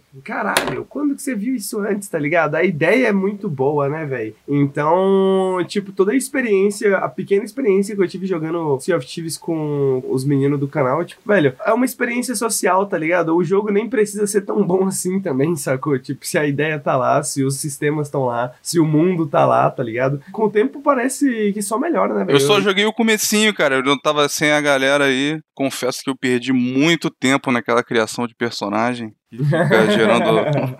fiquei muito tempo ali, cara. Eu cheguei a botar um podcast, fiquei rolando o bagulho pra ver. Até aparecer um. Pô, mas tem uns personagens bonitinhos, né, velho? Toda a direção de arte do jogo é muito boa, assim, eu gosto bastante. É, isso a, a Ré não, não erra, cara. Mas é interessante, né, o contraste. Tipo, começou, o jogo saiu num estágio que o... eles tiveram que fazer um vídeo aí, né, em defesa do jogo. Né? Uhum. Agora você vê, você vai, porra, tem necessidade. O jogo tá sucesso maior do que nunca. Tá vibrante, comunidade, tudo. Eu lembro que quando eu fui pro Rio, mano, quando eu, tipo, tinha acabado de entrar na Nautilus, eu tive uma longa conversa com o Ricardo sobre Sea of Thieves. A gente falou bastante de Sea of Thieves justamente desse vídeo aí que o Nautilus tinha lançado defendendo o Sea of Thieves também, né? Os acusados de comprados. É, exatamente, tá ligado? E, mano, mas, é, sacou? Porra, tá lá Nautilus no futuro, velho. Nautilus no futuro. A gente estava certo. Validados. É, exatamente. Quando eu entrei no Nautilus, os meninos já tinham jogado bastante Sea of Thieves, né? E aí demorou pra galera querer voltar a jogar Sea of Thieves. E quando eu tentei jogar, o meu PC tava meio ruim e a performance do jogo é meio complicada, né? Porque, É, ele é porra, pesadinho. É. mesmo. Mas desde o começo, outra coisa que não deixa de ser verdade e quem discorda é otário. Puta merda, eu nunca vi uma textura de água mais bonita, velho. Caralho, Nossa. é o água desse muito jogo dá vontade de mergulhar bonita, nela, mano. Tu véi. fica tipo, caralho, Meu cara. Deus, velho, eu não sei o que, que tem, mas tem um fascínio assim, velho. Você consegue passar horas ali olhando o mar, velho. Fácil, tranquilamente. Falando no chat, a Microsoft só insistiu no jogo pelo vídeo de vocês. Que merda, essa moral. É, É isso que faltou no Bleeding Edge. Faltou aquele vídeo, né, velho? Faltou em defesa de Bleeding Edge. Agora tá porra, tarde. eu faria fácil, mano. Porra, triste. Ninguém- Não quero falar disso. Agora eu não é o eu obituário fa- só. Eu não quero falar A sobre gente isso. podia fazer eventualmente um vídeo sobre a morte do Bleeding Edge, né, velho? Porque poderia ser interessante. Mas o, o Sea of Thieves, eu, eu tenho uma, uma experiência meio traumática com o Sea of Thieves, que é sempre jogando com o Ricardo. Jogar videogame com o Ricardo é, é complicado, né? A gente tava jogando, a gente tava fazendo na, na época o. Foi o ano de, o, o patch de um ano de aniversário do jogo que saiu as Telltales, né? As, uma coisa lorotas, não sei, que é tipo. É como se fosse a campanha do jogo. Porra, é animal, é animal, cara. A, a- campanha desse jogo é incrível, é muito foda. Eles chamaram de grandes lorotas mesmo na tradução? É, na tra- eu achei uma tradução excelente, mano. É, tipo, só que eu não sei se é grandes lorotas, mas é tipo, tal- é alguma coisa Aham. lorota, tá ligado? A gente tava jogando e a gente tava numa quest que eu e o Ricardo, a gente tava batendo. Eu não lembro porquê, cara. Eu, eu mutei o Ricardo, fiquei tão puto que eu mutei. E aí, ou, ou foi alguma coisa que a gente tava fazendo que ele, ele tava falando pra gente ir pra um lugar, a gente foi pra outro. E aí ele pegou o item da quest, que a gente foi lá na PQP pegar. E jogou na água, mano. Porque ele achou que era outra coisa. mano, eu fiquei. Eu mutei, eu fiquei. A gente ficou jogando tipo, mais umas horas. Eu fiquei, tipo, com ele mutado o resto da live. assim. eu fiquei puto, mano. Eu fiquei puto de uma forma. Eu Falei, caralho, vai tomar no cu, mano. Tá aí, mano, Sea of Thieves, velho. Se tem um jogo que pode destruir amizades, velho, é, é- esse jogo é bom, entendeu? Não tem caô, mano. É, eu- eu- é difícil discordar. E a próxima notícia que eu trouxe é sobre o futuro da Team Ninja. Que é basicamente. Eles lançaram agora o Neo 2, né? Na verdade, lançaram em 2020 o Neo 2. E agora eles lançaram uma versão Complete Edition pra PS5 e pro PC. Que eu estou jogando, inclusive. Gente, Neo 2 é excelente. Nioh 2 é um jogo muito legal. Pra quem não conhece Nioh, ele é um jogo de ação em terceira pessoa, meio Souls-like, assim. A- as mecânicas em si, o combate, ele tem uma- umas pegadas bem diferentes, até porque ele tem umas poses nas instâncias. Então tem, tipo, é, três poses diferentes pra cada arma e tem, tipo, várias armas. E ele também tem uma pegada um pouco Diablo, que ele é bem focado em loot. Ele tem muito loot, né? E, tipo, diferente de algo como os Dark Souls, ele não é um mundo interconectado, né? Ele é dividido por fases. Tu entra numa fase, chega no final, mata o boss e completa a fase e tal. Eu tô jogando, tô achando muito legal, mas a notícia é basicamente o, o, futuro, né? Que eles falaram que basicamente o Nioh 2 no futuro próximo foi o último jogo da franquia, que eles não, não, não pretendem continuar a franquia Nioh por um tempo, não, não sei por quanto tempo, talvez um dia eles retornem pra isso, mas eles falaram com esses, com dois e com a Complete Edition e os DLCs, basicamente é isso pra franquia por um tempo, né? E eles também falaram que não estão fazendo novo Ninja Gaiden, só a coletânea que vai ser pra todas as plataformas agora em maio ou junho. Eles não têm planos pra franquia Nioh no Series X ou S ou no Xbox One, e que eles estão trabalhando em vários projetos simultaneamente. Eu acho que essa é a parte interessante, entre aspas, assim, que basicamente eles têm interesse em fazer um jogo de mundo aberto, mas um jogo de mundo aberto com ênfase em ser, tipo, muito com o DNA do estúdio, que é ação de começo ao fim. E a gente já sabe, geralmente, jogo de mundo aberto tem muito daqueles momentos parados, assim, né, de exploração e etc, mas, mas tipo, tu andando no mapa ou, ou, ou ativando uma torrezinha. E assim, vocês chegaram a jogar Nioh? Acho que vocês dois, nenhum de vocês jogaram Nioh, né? Eu joguei o primeiro um pouco. Ah, tu jogou o primeiro? E eu gostei pra caramba, mano. Luiz? Ah, é, eu, não, eu não joguei, não. Tu jogou o Onimusha, cara? Eu tenho uma impressão de que ele, ele lembra um pouco. O, não sei se é só a estética. Não sei se o gameplay lembra tanto. Tu jogou? A estética lembra bastante Onimusha, sim. A, a gameplay não lembra, cara. Ele é muito mais é isso. Ele é, um- ele é, ele é como se fosse um, um Dark Souls meio character action game, sabe? Uma mistura de Dark Souls e um Aham. jogo tipo Devil May Cry da vida, assim. Ele consegue se diferenciar como um Dark Souls ou coisa do tipo, porque ele- ele- o combate dele é muito próprio, sabe? Ele tem uma parada, uma pegada bem própria, especialmente por causa da- das stances e do, do Zone, né? Os demônios que tu controla e tal.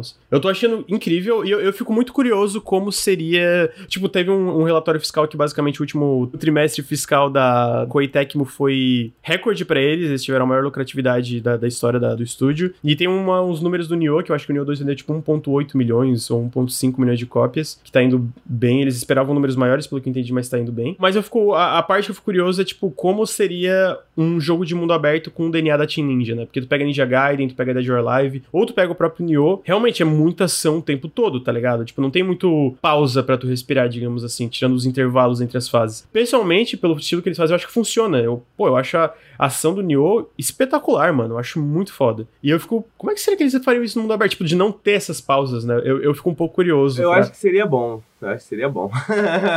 Eu acho que dá pra fazer. Você vê o, o Dragon's Dogma, por exemplo. Dá pra imaginar algo daquilo com um mundo um pouco mais amplo, talvez com uma densidade maior de inimigos e essa jogabilidade deles talvez funcionasse. Acho que não dá pra ser no estilo Ninja Gaiden. Aquele é um molde que é difícil, né, pra se fazer hoje em dia, porque com aquele ritmo, aquela quantidade de inimigos e aquela produção, né, eram jogos hoje, né, seria um jogo que seria muito caro pra 10 horas de duração, entendeu? Não é, não, não é mais tão viável. O Nioh é bem maior, por exemplo, né? Mas eu achei legal nessa entrevista que eles falam, não, cara, a gente fechou a história do, do Nioh, vai ser isso aqui. Sendo sucesso ou não, né, pelo visto parece que ele foi, tá alcançando os números do primeiro, mas eles já estão prontos pra ir pra outro. Não vai ter essa forçação, não, tá indo bem, então vamos fazer 3, 4. Eu sinto que tá indo bem, ainda mais porque, tipo, ah, esse número tinha sido só com a versão de PS4 e agora que saiu a de, de PS5 e PC, né? O jogo tá vendendo bem no PC, foi o maior lançamento da história da Koei Tecmo no PC pelos números que a gente tem. Mas eu sinto que ainda,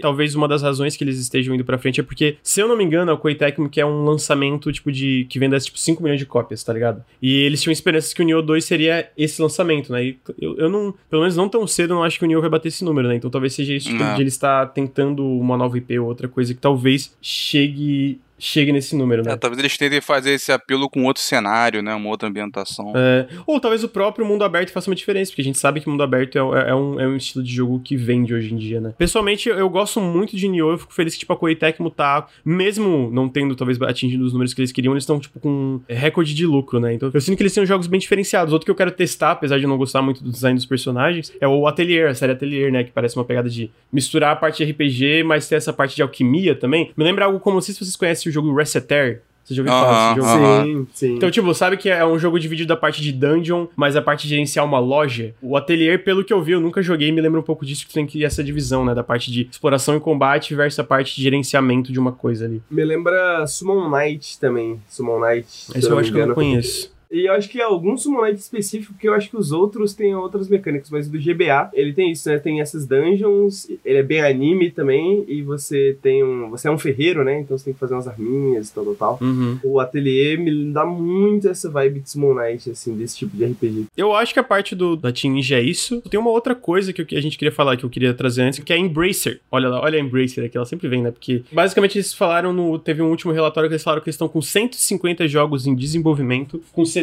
para sair dentro do próximo ano fiscal, que é até março de 2022. Isso não inclui os, os jogos das aquisições recentes, que é a Gearbox, a Esper Media e a Easy Brain. Mas o que, que eu acho interessante dessa notícia, que a gente tava, tava conversando até com o Luring Off antes disso, é que desses 70 jogos planejados até, o, até março de 2022, apenas dois são Triple A's, tá ligado? E dentro desses 70 também são incluídos ports e remasters, né? Triple A da Embracer, que vocês podem pensar, seria algo como Metro Exodus ou, ou Saints Row, né? Que são essas grandes produ- produções do estúdio. O que eu quis trazer aqui pra falar é que eu sinto que a Embracer é uma empresa que tá tendo muito sucesso, tá crescendo muito de... de não, eu não vou dizer que exatamente de uma forma sustentável, porque, né, eles estão comprando muita coisa mesmo isso. Só mais pra frente a gente vai saber como isso vai funcionar, mas eu sinto que eles, eles são uma empresa grande que não lançam tantos AAAs e ainda assim pelo menos hoje, hoje, eles são uma empresa muito rentável, né? Dão, dão, é, eles são muito lucrativos, as subdivisões deles. E eu acho interessante a gente observar isso, porque existe muito esse diálogo, é, é, é esse discurso dentro da indústria, por parte, da mídia, por parte de jogadores. Cara, tem que ter esse AAA, tem que ter esses jogos grandes. Ah, da onde é que uma empresa como a Embracer consegue adquirir tantas outras empresas? O que que eles fazem? Cara, eles fazem Valheim, que, tipo, em duas semanas vendeu 3 milhões de cópias, né? E eu sinto que, tipo, até março de 2022 eles só terem dois AAAs, e eu acho que um jogo como Biomutant nem se encaixa nisso, porque é feito por um estúdio de, tipo, 30 pessoas, se não me engano. Eu sinto que é um modelo interessante, né? A gente já falou disso, mas como a gente teve essa notícia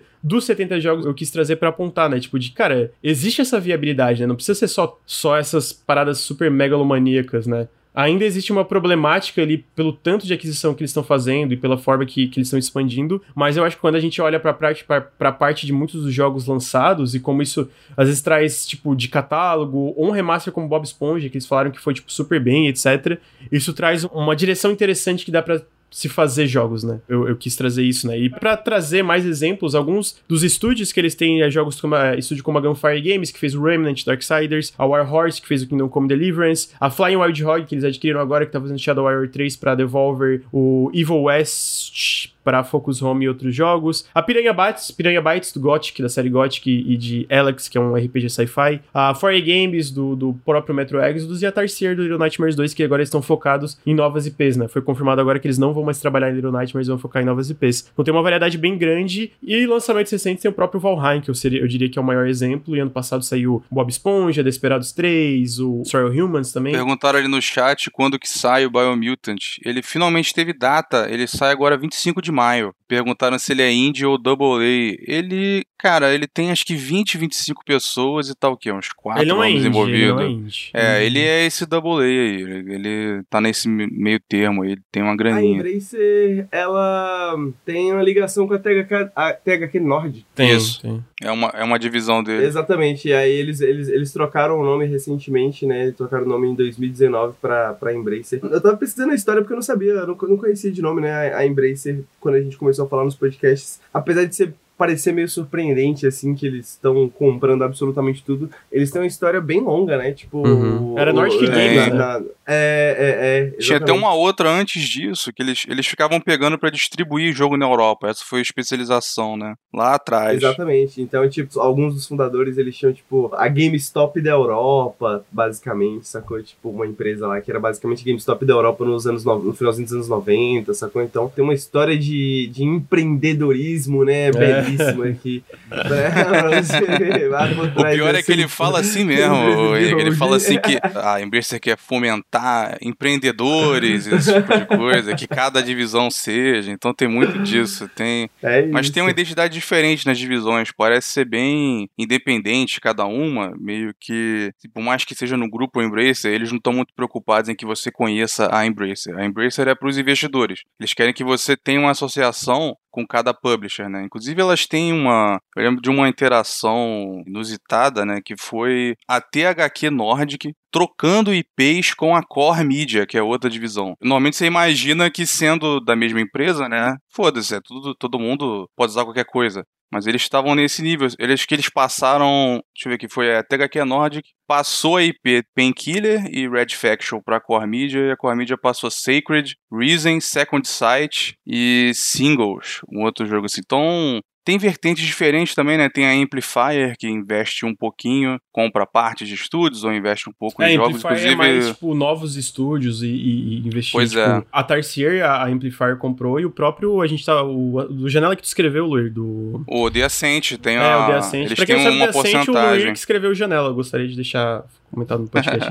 Continue. Então, cada divisão com uma vertente diferente aí, entrando agora a Gearbox virou uma, né? A Easy Brain é outra. A Spear Media entrou nesse guarda-chuva da Saber Interactive, né? Aí deve ter gente aí falando, porra, mas eles vão lançar 70, nem sei qual, quais são os jogos. Então, para esse ano, né, os dois AAA que eles estão falando, eles não confirmaram quais que foram. Eles ainda estão estão para ser revelados, porque eu acho que nenhum que está anunciado é, exceto que pode ser ainda que estava no Development Hell fudido, que é o Dead Island 2. Esse pode ser um deles. Eles já confirmaram que tem um Saints Row em desenvolvimento, confirmaram há, há um ou dois anos aí. Pode ser yes. esse. O outro que pode ser é a sequência do Kingdom Come Deliverance. O estúdio também tá fazendo um outro projeto. Eu acho que esse encaixa também em AAA. Eu acho que fora isso não tem tanto. Eles têm mais estúdios, né? A própria Saber, eles compraram a 4A, né? Então, tipo, a, a 4A é, É, a Saber vai ser então- bem grande, né, cara? Com Vai, Fora e vai. a Spear. A Spear que supostamente aí tá fazendo um reboot barra remake, seja lá o que for, do KOTOR, né? Que tá um humor muito forte aí. É, é verdade, tem isso. Aparentemente estão fazendo o reboot do KOTOR. Então, pra quem tá perdendo esse jogo que tá na tela agora é o Biomutant. Ele vai sair em maio, dia 25, Lur, tinha falado? É, 25 de maio. Posso pedir um minutinho de hype pra Biomal Mutant, mano? À vontade. Oh, pô. Faça o hype Caralho, você. esse jogo parece muito bom, mano. Muito. Parece, tipo... caralho, parece a sequência espiritual de Beyond Good Evil que você sempre sonhou, que nunca te deram.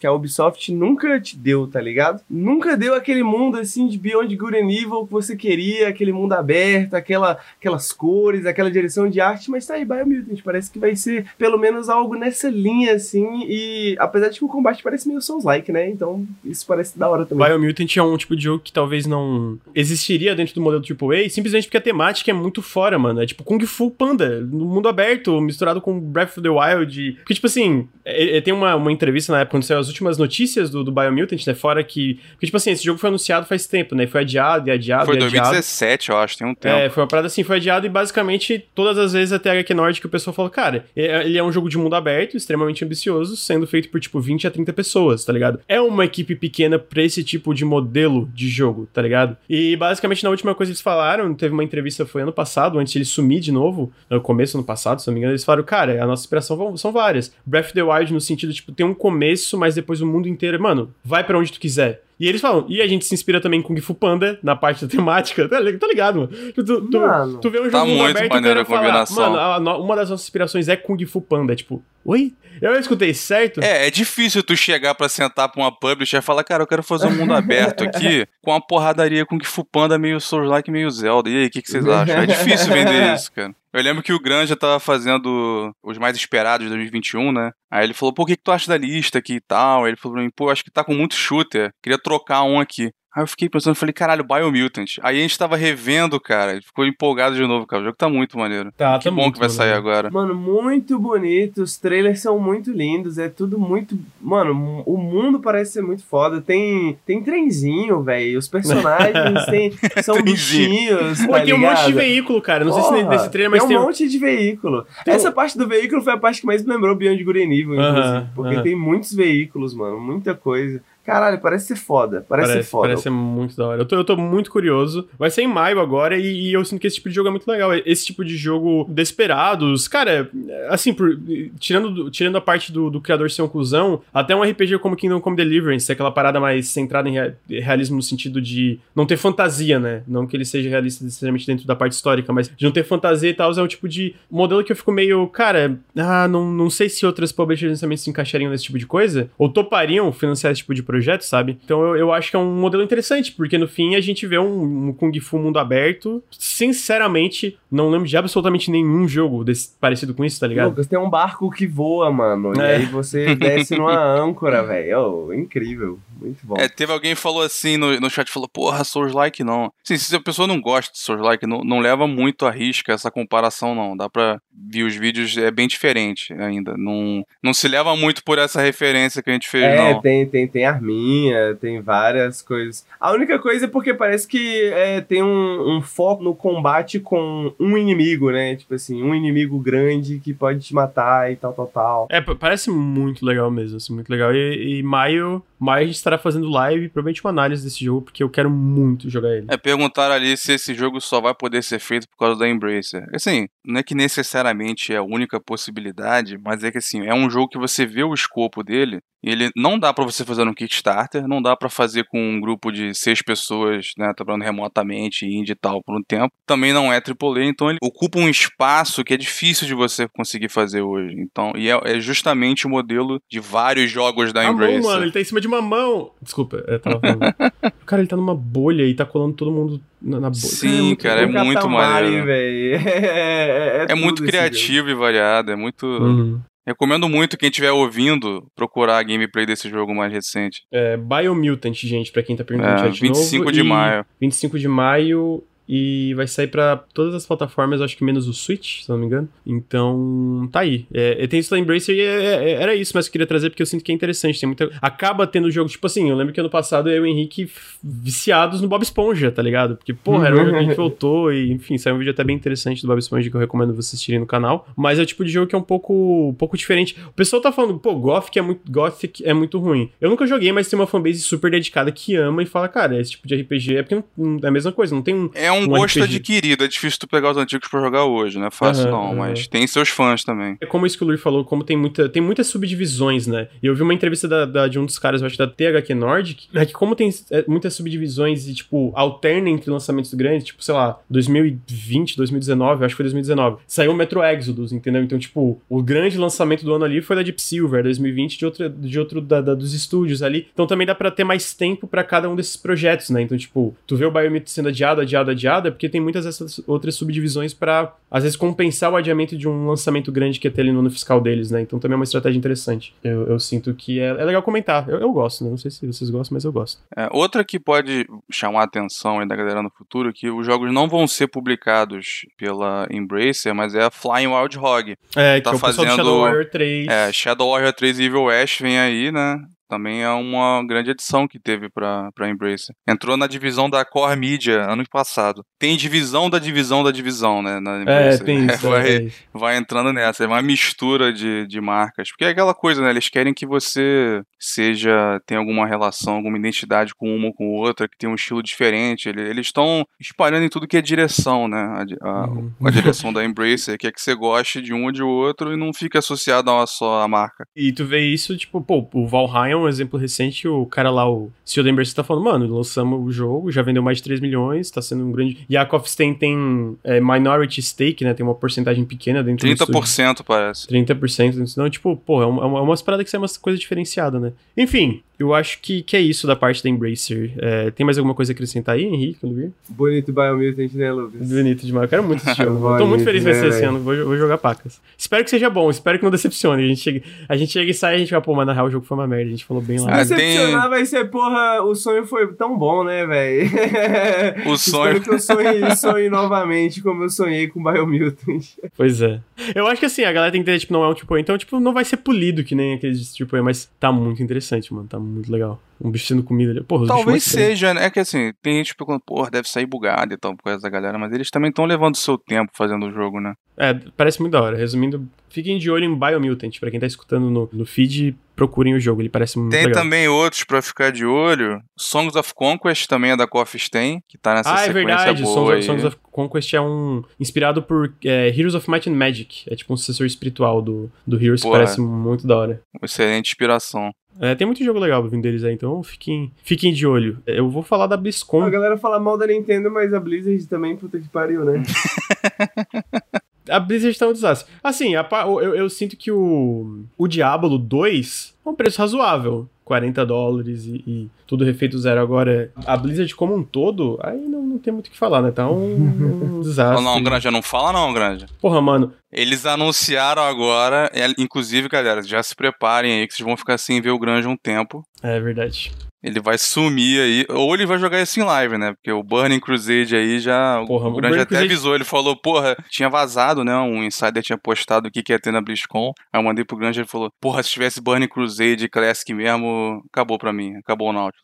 É, mano. Então... É porque é foda, mano. O, o Burning Crusade foi o, onde eu comecei a jogar o WoW pra valer. E, porra, eu mano. Eu tenho, eu tenho, memórias boas e ruins. Assim, eu, eu, eu acho que eu vi um, um, um, tweet do Caio Corraine que é tipo, mano, qual é o sentido do Classic, né? E o original Classic, eu fiquei tipo, ah, eu não, não tô interessado. Tipo, eu, eu não joguei o original, né? Então, tipo, não tava interessado. Agora, na hora que anunciaram o Burning Crusade Classic, eu falei, ok, tá aí um sentido. É nostalgia, bando de filha da puta, mano. Os caras tão querendo. Funciona. Roubar. Porra, mano. Porque o, o Burning Crusade, eu fiquei. Eu, eu, cheguei até o Black Temple na época, né? Que eu, era, tipo, na, foi a penúltima raid, porque depois teve Sunel Plateau. Mas Mas foi tipo assim, cara, foi uma parada muito incrível, mano. Porra, as raids, tipo, era estressante às vezes, mas, tipo, juntar a galera e fazer raid e, e farmar e pegar reputação e tal, tal, tal. Mas Diablo 2, mano, esse é outro jogo que me viciou bastante, muito tempo, hein, velho. Joguei bastante horas. Vocês sabiam 2, puta que a Diablo é a franquia que eu menos tive proximidade da Blizzard? Joguei muito StarCraft. Joguei StarCraft 2, joguei o 2 e a expansão do, dos Zergs ali. Não cheguei a jogar do Protoss ainda, que eu quero jogar a campanha. Joguei muito Warcraft. Porra, Warcraft, né? WoW e Warcraft 3. E o War... Cara, Warcraft 2 eu zerei também. Ah, joguei muito Warcraft. Joguei Lost Vikings. Não, Diablo 2 Caralho, eu, te- eu joguei mais The Lost Vikings do que, Diablo. Joguei. Tá errado, tá errado. Não, eu não tô dizendo que eu estou certo. É, mas eu não joguei muito Diablo 2 na época, porque quando eu era novo, meus pais ficavam mais em cima do que, que eu jogava, e meu pai não gostava de Diablo por causa que o nome era do Diabo.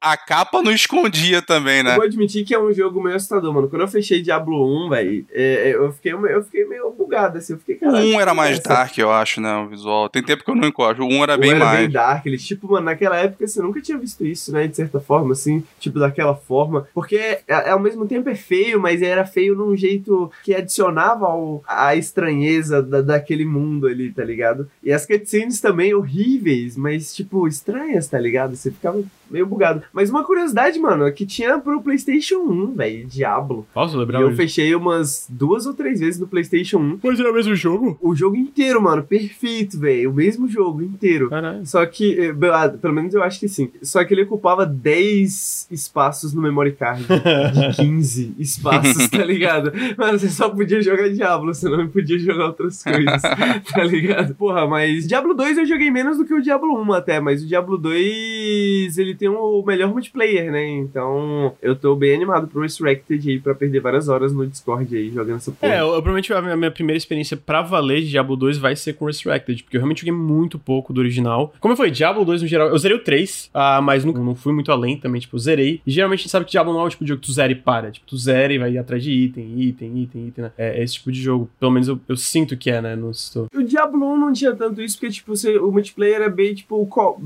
não tinha como você jogar online naquela época, pelo menos não pra mim, tá ligado? Ainda mais do Playstation, mas dava pra você jogar dois controles ali. O 2 você já foi numa época que você já tinha mais possibilidade desse multiplayer, né? E aí eu acho que foi quando começou essa pegada, né? Porque até então, tipo, você fechava uma vez, aí talvez você fechava de novo com outro personagem e tal. Agora o 2 dá pra você perder muito tempo com um personagem só por causa do multiplayer, né? E eu acho que eu tô animado por essa versão do Diablo justamente por causa do multiplayer, porque eu acho que vai ser foda. Os detalhes do- dessa nova versão são basicamente. Vai sair pra todas as plataformas, e aí eu incluo o Switch também. A progressão é cross progression, então, tipo, se tu tá jogando no PC e tu compra o jogo no Switch, tu vai ter o teu save no Switch também, ou qualquer outra plataforma, vai carregar de plataforma pra plataforma. Os 27 minutos de CG do jogo vão ser todas refeitas do zero. É, o modo clássico, tu vai poder jogar o jogo no modo clássico, então, tipo, vai ter aquele negócio de tu, tu apertar um botão e mudar pro visual original e o visual novo. Ah, vai ser um jogo, né, refeito em 4K, 3D, como a gente vê é, na, na- no trailer, ele tá todo refeito num 3D novo ali. E aí tem a parte do Dolby 7.1 Surround, Surround Sound. Ele vai ser lançado até dezembro de 2021. Ele tá sendo desenvolvido pela Vicarious Visions, que é o pessoal que fez o remake do Crash, fizeram o remake do Tony Hawk também. Ah, agora eles foram absorvidos pela Blizzard, basicamente, são estúdio exclusivamente da Blizzard, né? Eu, eu queria falar uma coisa que me magoa aqui, me magoa, Do Diablo 2? do Diablo 2. Queria dizer uma coisa que me magoa. Porque no PR do jogo eles falam: você pode trazer de volta toda a nostalgia exatamente como você se lembra, como nós fizemos com StarCraft Remastered. Esses filhos de uma puta, eles não citam Warcraft 3 Reforged. Por quê? Por que será que eles não citam o Warcraft 3 Reforged? Me responde, Henrique. Por quê? Não sei, Lucas. Porque o Warcraft 3 Reforged ficou uma bosta. Eles começaram a fazer essa porra. Mano, começaram a fazer. Metade do, do desenvolvimento da Activision falou: não, não vai fazer essa porra, não. Cortaram o orçamento, cortaram metade do budget do jogo, lançou mal feito, lançou sem multiplayer funcional, lançou sem suporte pra. A, a minha cachorra até saiu do quarto, porque eu, eu fiquei puto aqui. Porra, mano, muito triste, cara. Mas eles abandonaram o Reforged? Abandonaram. Mas assim, é- é, você pode concordar então que eles estão falando um fato, né? Bom, espero que, que o Diablo 2 seja melhor do que o Warcraft 3 Não, se eles, também, se eles falassem do Warcraft 3, ia ser muita cara de pau. Tu ia ficar mais puto, Grande. É, eu acho que eu ia ficar mais puto, de verdade. Mano, e tipo assim, ó, a equipe que fez o StarCraft Remastered era a mesma equipe fazendo o Warcraft 3 Reforged. Então era uma equipe muito boa, porque o StarCraft Remastered é incrível, é muito foda. Eles fizeram um trabalho do caralho no StarCraft Remastered. Só que a Activision simplesmente foi na época que eles fizeram vários cortes na Blizzard, demitiram metade da galera, demitiram uma galera fugida, e eles falaram, não, não, a gente não, não quer mais. Do nada, assim, e aí saiu o que saiu, né? O que é muito triste, porque eu sinto que Warcraft 3 foi um jogo muito importante, talvez um dos jogos mais importantes da Blizzard ali, em questão de, de até que nasceu Dota, e aí dali eles foram pro WoW, que hoje é tipo a parada mais rentável da Blizzard, etc. E tá aí, né? Fizeram essa desastre de lançar. E olha, cara, eu não sou, eu sou tipo, lançou uma paradinha ali bem feita e já tá, tá feio. Mano, realmente é muito ruim, cara. O Reforged é Mano, muito tinha Warcraft 2 pro PlayStation 1 também, hein, Lucas? Agora que você falou que eu lembrei, cara. Warcraft Puta, eu 2? gosto de jogar. Sim, velho. E tinha o. Não tinha o StarCraft de 64, tinha uns portes estranhos da tinha Blizzard. Starcraft 64. Bizarro. Esse eu nunca joguei. Mano, bizarro. Mas eu não sei, né, Lucas? Eu acho que a Blizzard vai vai aprender com seus erros, você acha? Nem fudendo, nem fudendo. Mas assim, na verdade, assim, eu, eu não acho que eles vão aprender com os erros deles, mas eu acho que o, o Diablo 2 vai ser muito bom. Até porque a Vicarious Vision, porra, os caras já se provaram repetidamente em relação a esse tipo de lançamento, né? Cara, pelo trailer é, e pelas informações. Tá do caralho. Não é tipo aquela parada mal Tá. feita do Reforged, sabe? Tipo, caralho, eu tenho raiva. É, eu, não- eu não, Não sou super fã de Diablo, igual uma galera aí da Blizzard, que é fã da Blizzard, né? Então não sei. Pode ter gente aí criticando, porra, mudaram tal coisa, isso aqui tá ruim. E sempre tem alguém que. Né, quando você tá fazendo um remake de um jogo muito adorado, né, com um legado desse, você vai ter algumas mudanças que vão gerar críticas, mas, assim, no meu caso, aquele da a grama do vizinho tá mais verde, né? Porque a primeira reação que eu, eu vi vendo foi, caralho, como eu queria que os jogos da Infinity Engine tivessem um remake assim, em vez daquelas errências de porcaria, né? Então, não sei se eles têm crítica, mas pra mim estaria maravilhoso um negócio desse. Eu acho que tá, Uhum. tá muito bom. Mano, pe- pelas imagens, assim, parece bem fiel, né? Tipo, pelo menos a parte. Não mudaram muito nesse sentido. Mano, tipo, Diablo 2 não é um jogo que, que, que, que tá velho, sacou? Tipo, mano, se você pegar Diablo 2 hoje e você for jogar, mano, você passa a noite inteira jogando essa porra Ah, tranquilamente. mas tem os problemas mais técnicos, assim, ele roda acho que 25 FPS, ele não tem resolução alta no widescreen e tal, entendeu? Exatamente. Então, tipo assim, se resolver esses problemas, assim, tipo, eles podem pegar tudo e fazer tudo igual, sacou? Eu acho que esse remaster que eles estão fazendo é uma questão mais técnica mesmo, então eu acho que é sobre saber resolver isso, né? Se souber resolver É. isso, o jogo tá bom ainda, sacou? Uhum. E se ficar uma bosta também, mano, porra, baixa Diablo 2 aí, velho, joga e tá. Não, e na entrevista que tem lá com a galera que tá fazendo, tem com o Rod Ferguson, inclusive, que era o cabeça do Gears lá na, na Epic e depois na Coalition, ele saiu de lá pra poder virar o cabeça do Diablo dentro da Blizzard. Pela paixão, ele fala da paixão que ele tinha e tal, pela franquia. E eles comentam ali na entrevista que, sabe, é, coisas excêntricas de, de bugs ou de exploits que a galera tinha vão estar lá ainda, vai ser um jogo que você conhece, você vai poder mudar o visual. Se por mais que ele rode em uma taxa de quadros de resolução maior, parece que ele vai seguir ainda a, A a, lógica. taxa de atualização, a lógica original do jogo. Então, parece estar sendo um trabalho bem fiel. Tem que ser, né? Porra, tem uma caralhada de servidor de Diablo 2 online ainda, tá ligado? Gente pra caralho jogando Tem mod ainda. novo sendo feito, Tem mod pra sendo caralho. feito o dia inteiro, tá ligado? Assim, mano. Tipo, tem uma comunidade super ativa. Eu acho que, porra, tem tudo pra dar certo. Se cagarem com isso, velho, que é um bagulho que a galera tá pedindo muito tempo. Se cagarem com isso, porra. Tudo que tu falou também tinha no Warcraft 3. E não, eles não só cagaram o Warcraft 3 Reforged, como eles mataram o original. Ah, porra, não pode mais essa porra no original aí, não. Ah, mano, eu tô puto com a Blizzard, empresa de bosta, caralho. Mas tu vai comprar o Diablo 2, Eu grande. não, eu vou, não vou comprar, não. Decidido.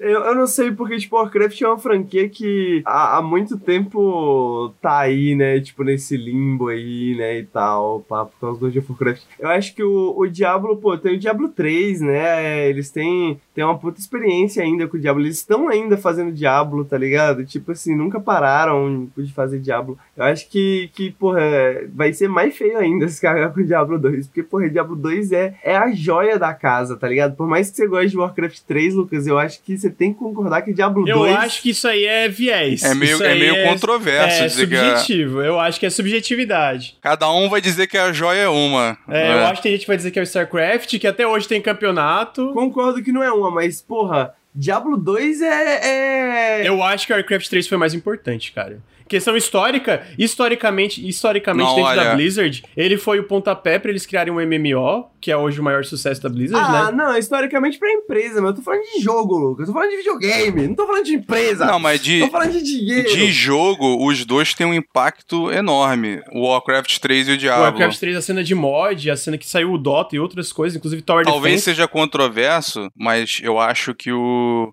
o legado do Diablo é mais misto do que o do Warcraft. O Diablo teve algumas influências negativas no gênero. Você acha, cara? Eu acho. Eu acho que o. Se não que fosse a intenção, e não é que ele não acerta isso, mas ele levou tantos jogos no gênero de RPG a tentar seguir aquele ciclo, aquele loop de feedback do loot e de build, que isso acabou tendo uma influência negativa em vários jogos. Inclusive, assim, não é culpa dele ele ter sido mais bem sucedido que outros, mas assim. Aí você fala assim, porra, o Henrique é mó cuzão porque, mano, ele fuma em live e as pessoas vão fumar e vão pegar câncer. Tipo, porra, não, mano. Não.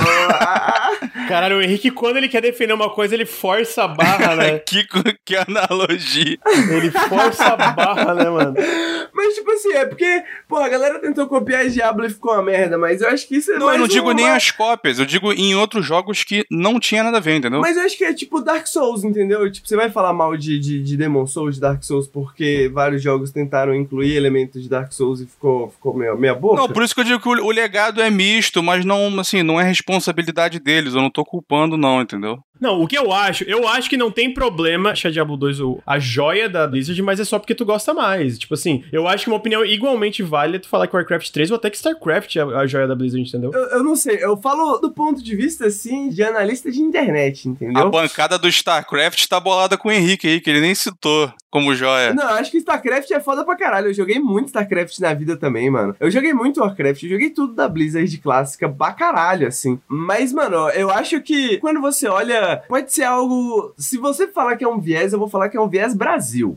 Porque eu acho que, pelo menos no Brasil, mano, Diablo 2 é um puta fenômeno, Henrique, mano. Dota, é tipo, mano, no Brasil, cara. Como é que Dota não é um fenômeno que, que nasceu no Warcraft? Dota, mas Dota não é Warcraft 3, Lucas. Dota é mod, porra. Mas não importa, eu joguei, mano. Cuida aí, Claro que importa, claro que importa. Mano, é Warcraft 3 ainda, Henrique. Nasceu no Warcraft 3. Importa, White tô Frog. Eu tô falando do trabalho da Blizzard, não tô falando do trabalho do Frog. Não, não, não, não, tá, tá falando merda, Henrique. Aí tu tá falando merda. Tá falando merda pra caralho. Então, beleza. Counter-Strike é o Gabe Newell que Cara, criou aonde tu joga? Aonde tu joga? Tá falando bosta. Tá falando bosta. Ah, claro que não, Lucas. Claro que não, mano! Nossa, nada a ver, velho! Como Caralho, assim, mano, é metralhadora de merda. Não vale uma coisa que nasceu, Tower Defense, um monte de coisa, toda a, a, comunidade que foi criada ao redor de mods, porque tu não quer que vale a pena. Não vale, não vale Você normalmente. realmente coloca Dota na conta da Blizzard? Meu Deus, velho! Não é conta da Blizzard, é na conta de Warcraft, uma coisa diferente da outra. Não tô dizendo que foi a Blizzard, eu tô dizendo que foi Warcraft. Mas a gente tá, a gente tá discutindo aqui qual que é o melhor jogo da Blizzard. O que, que o Warcraft, o que, que o Dota tem a ver com não, isso? Eu não, não, olha o que que tu falou. Tu falou fenômeno no Brasil. Eu falei, porra, War, Warcraft e Dota foram um fenômeno no Brasil também. Não, Dota é um fenômeno, mas eu quero saber de Warcraft 3, o jogo, o jogo Cara, Warcraft tu tá 3. falando duas coisas diferentes. Primeiro tu fala qualidade. Qualidade eu concordo, aí depende, é um jogo da Blizzard. Eu acho o Warcraft 3 melhor. Agora, em questão de fenômeno, porra, é Warcraft, mano. É Warcraft, mano. Half-Life é, Half é um fenômeno no Brasil. Todo mundo jogava Counter-Strike. O que sentido isso faz? eu vou pegar uma água. Porra, sim, vai, água. tá falando um monte de bosta. Não tem vergonha na cara? Não é que vocês estavam se atravessando em pontos Pô, diferentes. eu não estava falando de popularidade, a gente tá falando sobre qualidade. Porra, aí realmente não tem nada a ver, Dota. Aí é Warcraft versus Diablo. Eu prefiro Warcraft, mas eu entendo quem prefere Diablo. Agora, quando tu fala, porra, é um fenômeno. Porra, aí fenômeno por fenômeno, Warcraft 3 também é um fenômeno no Brasil, por causa da cena de mods. Foi uma questão, porque ele tava falando do fenômeno do jogo em si. Você considerou fenômeno no sentido do negócio inteiro, entendeu? Aí vocês se atravessaram. Mas é assim, tu não, tu não exclui uma coisa da outra. Não é assim que funciona um jogo ir pra popularidade ou não ir pra popularidade, tá ligado? Tipo, tu não, tu, não, tu não separa os dois em questão de um jogo ser um fenômeno. Agora, em questão de qualidade, realmente é diferente. Resumindo, o X da questão é: eu acho que Diablo 2 é um fenômeno maior porque eu gosto mais. Essa é a tua opinião. Não, o não, o não, resto não, é. Não, é, não, não, claro não. que é, Henrique. Claro que é, mano. Claro que é, cara. Eu acho que o Brasil gosta mais, É, entendeu? não, não, eu, Eu acho, acho que assim, eu acho que é uma parada muito subjetiva. Lucas, eu acho que esse podcast ele vai para os feeds, entendeu? As pessoas vão ouvi-lo e as pessoas estarão aptas a dar sua opinião aí nas nossas redes Tem que sociais. trazer enquete pro Twitter né, também. vamos- a escolha do Brasil. Exatamente. Escolha do Brasil. E aí o pessoal vai ver aí se esse argumento aí do Dota também é um, um bom argumento, entendeu? O povo dirá. O Brasil vai dizer, Brasil que esteja ouvindo isso, você aí que está ouvindo esse podcast, marca lá, Lucas Eduardes no Twitter, fala pro Lucas, marca o Lucas, pode marcar, marca ele, fala assim, Diablo Warcraft, qual que é o seu preferido? Tem que ter hashtag Team Lucas, hashtag Team Henrique. Vai ter que tomar um lado, o povo. No meu povo tem círculo um social lado. era só Warcraft. No círculo social do Henrique era só Diablo. É, era o, Lucas isso. mora no sul, vamos deixar só esse detalhe aí, que não tem Ah! nada... que canalha! eu, eu fiquei sem, eu fiquei sem, sem chão agora. eu Não tenho nem como, não tenho nem como contra-argumentar. Ah, mas em seguida, também é Diablo, a gente ainda está no, nos anúncios relacionados a Diablo. Será que o Diablo 4 vai ser um fenômeno? Aí eu já não sei. Eu acho que vai, mano. Eu acho que vai vender pra Eu já caralho. não sei, é, vai, Vai. vai. Só não vai ser no Brasil, né? 300 pau essa porra é vai verdade, sair. Caralho. Tá muito caro tudo aqui, cara. Mas o, o Diablo 3 na época do lançamento foi o jogo mais vendido na história do PC. Não sei se o 4 vai ser isso, porque teve muita coisa desde então, né? Mas, sei lá, Minecraft. Parece legal, mano. Eu, eu acho que parece legal o jogo. Eles anunciaram agora, o que eu tô trazendo é que eles anunciaram uma classe nova que é o Rogue. A Rogue, na verdade, né? Eu não, eu não sei a tradução exata. Ladina, Ladina. Será que vai- vai ser essa a tradução exata? Não sei, mas deveria. Deveria, deveria. Sim, não tem muita coisa nova, é uma mistura de, de melee com ranged, né? Tipo, aquela, aquela classe mais, mais ágil, assim. Mas eu vou falar que o jogo tá, tá parecendo bem legal, mano. Porra, a movimentação, o combate. E eu gosto dessa parada, tipo, eu gostava do visual do Diablo 3 também, não, eu, não- eu fiquei meio, tipo, revirando os olhos na época por tudo. Ai, mano, tá muito colorido. Porra, gente chata do caralho. Isso teve um choro enorme, né, cara? A estética do jogo, toda a parte estão acertando muito. Parece bem legal, o combate parece bem legal. Mas sei, eu, eu não sei nem se esse jogo vai ser em 2022, mano. Acho que vai demorar um bom tempo ainda pra esse jogo sair. O que que vocês acham de Diablo 4, gente? Ah, eu acho que, mano, eu gostei do Diablo 3, eu joguei inteiro. Eu não cheguei a pegar, a jogar muito online, assim. Eu não, não joguei o endgame, tá ligado? Eu só fechei a história, né? Eu não, não fiquei pegando o endgame ali, até porque meu personagem, eu fui fazer um monge, e aí, só depois que eu fechei pela primeira vez que eu percebi que nos níveis mais altos, o monge só funciona em grupo, né? Ele é tipo puta tanque, nunca morre, mas eu passava, tipo, 30 minutos na mesma batalha, assim, sempre, sacou? Porque, tipo, eu não conseguia Uhum. dar dano e matar ninguém, etc. Aí eu cansei, parei de jogar e tal, mas, porra, os problemas que o jogo tinha parece que foram resolvidos com o tempo, né? Os updates parece que foi, foi bem recebido pela comunidade, parece que o jogo foi numa boa direção, eventualmente. Eu, eu não sei se eles vão tentar fazer, porque o Diablo 3 era meio trazendo o Diablo para uma nova era, né? E eu não sei se o Diablo 4 precisa ser isso, sacou? Então acho que eles não têm esse peso nas costas deles, né, para fazer o jogo. Então eu acho que não, não tem boas coisas a esperar, assim. Eu acho que vai ser bom, não, não, não duvido não. Não duvido não. É, eu sinto que o, o Diablo 3 foi uma parada um pouco mais, talvez, radical de mudança. Eu sinto que o 4 parece uma, muda uma continuação mais direta do, do Diablo 2. Esteticamente, né, tá, tá, tá evocando mais isso. Eu não joguei o 3, cara, mas o. Eu lembro na época que o, o CG e o Sesba, né, um amigo nosso, estavam muito empolgados e tal, mas eu lembro que a- aquele lance da auction house lá, dos itens, isso me afastou um Eles pouco. voltaram Ah, atrás. cagada. Eles voltaram atrás, né? É, aí, mas aí quando eles fizeram isso, né, o, o CG e o CG já tinham parado de jogar, eu nem... Lembro que o CG deu comentado da frustração dele lá do negócio, e que ele teve que fazer uma build de quebrar vaso. Eu falei, porra, isso não, não, não tá me empolgando muito, mas, enfim, dizem que melhorou vaso. depois. É, build de quebrar vaso, era pra quebrar vaso o mais rápido possível, né, uma quantidade. Mas o, esse tá parecendo muito maneiro, cara. Não, não sei se o pessoal mais hardcore dos antigos tem algumas críticas, não sei se vocês têm, mas pareceu muito bom. As críticas geralmente giram ao redor, ao redor Normalmente é estética, né? É, é, eu acho que nem tanto, mas eu acho que pelo menos eu sinto que as críticas geralmente vão ao redor da. justamente da questão da monetização, de, de que o Diablo 3 estava tentando implementar, que foi o, o bagulho da Auction House, né? Mas eu acho que vem muito nessa questão de, de valor, assim, pra, pra endgame, né?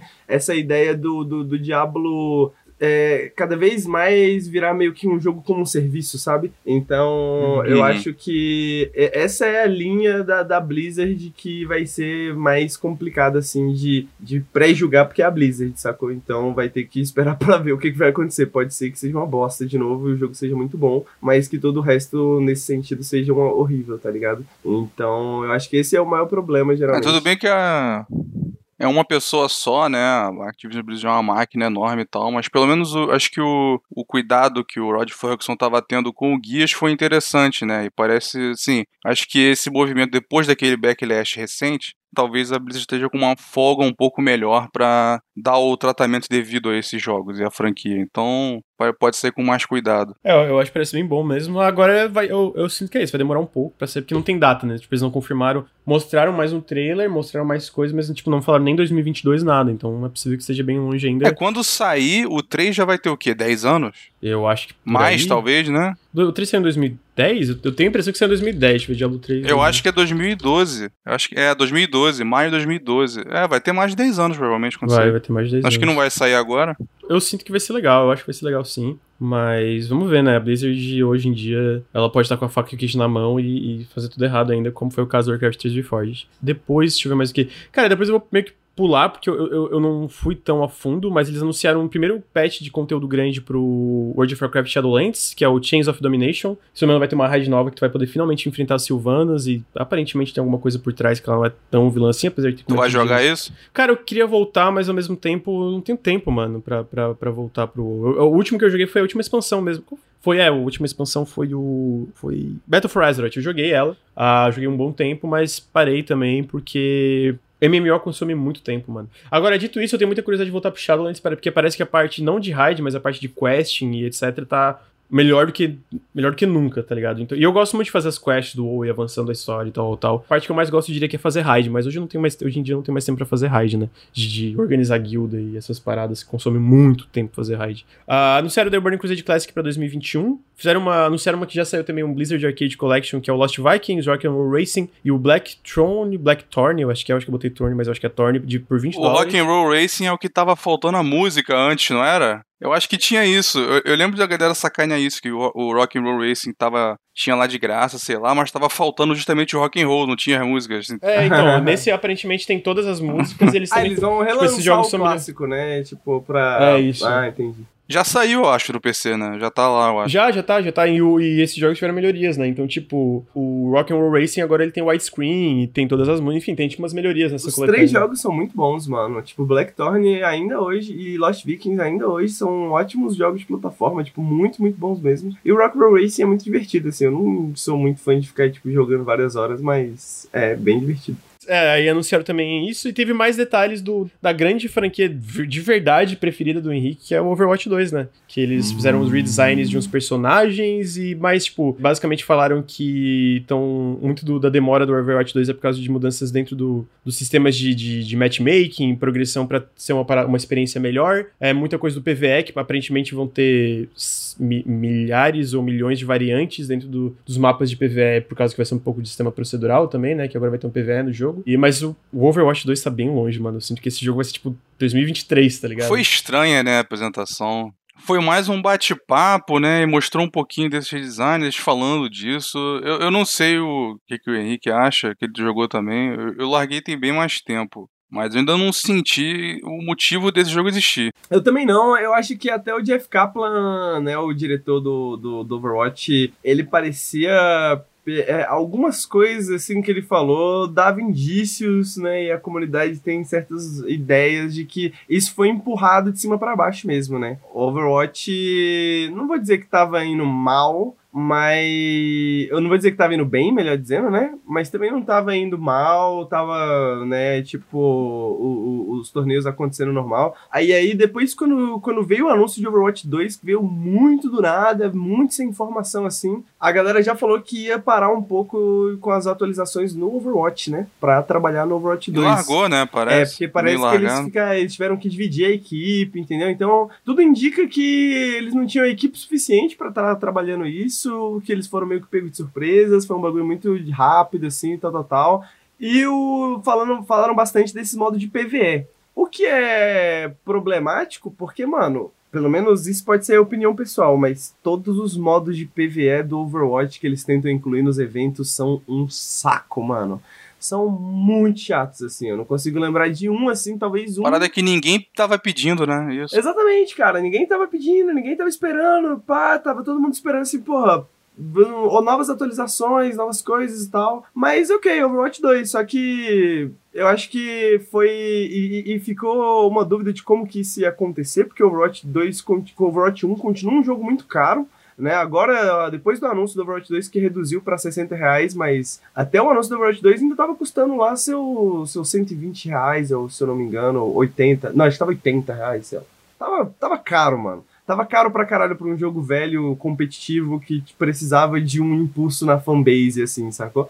Aí eles deram uma reduzida no preço, falaram que vão lançar o Overwatch 2, de, tipo, basicamente dividir todo mundo que joga o Overwatch, né? Porque nem todo mundo vai migrar. E aí, não, mas vai, vai ter. que Você vai poder jogar Overwatch 1 enquanto você tem Overwatch 2 as melhorias do Overwatch 2 vão vir pro Overwatch 1. Ninguém nunca entendeu por que, tipo, só não fizeram, porra, vamos fazer um rework no, no Overwatch, vamos lançar um update gigante, vamos sacou? E aí ainda tem esse papo de que ninguém sabe como que isso vai ficar dividido, como que os jogadores, a base de jogadores vai ficar divididos, né? Aparentemente falaram que, que ia rolar de continuar jogando Overwatch normal e você só não teria o PVE e algumas mudanças e etc e tal. E... É, alguém comentou aqui o, o, o, o QPTS, mas vai ter tudo isso de coisa nova, mapa, PVE, boneco, modo de multiplayer. O problema é que eles vão esperar até o 2 para lançar conteúdo pro 1. Eu, eu confesso que eu não estudei essa parte do Overwatch pro, pro podcast porque não deu tempo e tal. Eu, eu li que a galera teve uma recepção recepção mais positiva desses updates. É, então, tipo, vocês estão muito por fora, eu, eu, confesso que eu tô. A parte de eles dropar o Overwatch 1, eu acho que é meio sem razão mesmo, porque a gente vê muito jogo que tem continuação, especialmente multiplayer, que não tem necessidade, né? Tu mantém eles, um... eles não dropam param totalmente, eles só deram uma diminuída, uma desescalada, digamos, na, na, nos updates, sacou? E aí, o, que dá muito essa aparência de que o jogo tá morto, assim, né? Então, os eventos nunca mais teve nada de novo, no, modos novos, assim, pelo menos não que eu me lembre, todos os modos que tiveram nos últimos eventos são recapitulações de modos antigos que eles já tinham inventado, né? Tá demorando mais para sair novos personagens, teve mapa, não teve nada, né? A, a, a Overwatch League, principalmente com a saída do Valorant aí, tem, tipo, o MVP de 2019, basicamente, se eu não me engano, o MVP de 2019 foi o Sinatra. Sinatra abandonou pra jogar Valorant, né? Agora tá no Valorant. Então, tipo, a Overwatch League tá meio nas coxas, assim, ninguém sabe o que, que vai dar. Ela, eles tinham esse diferencial, né, de que eles tinham uma liga que era muito presencial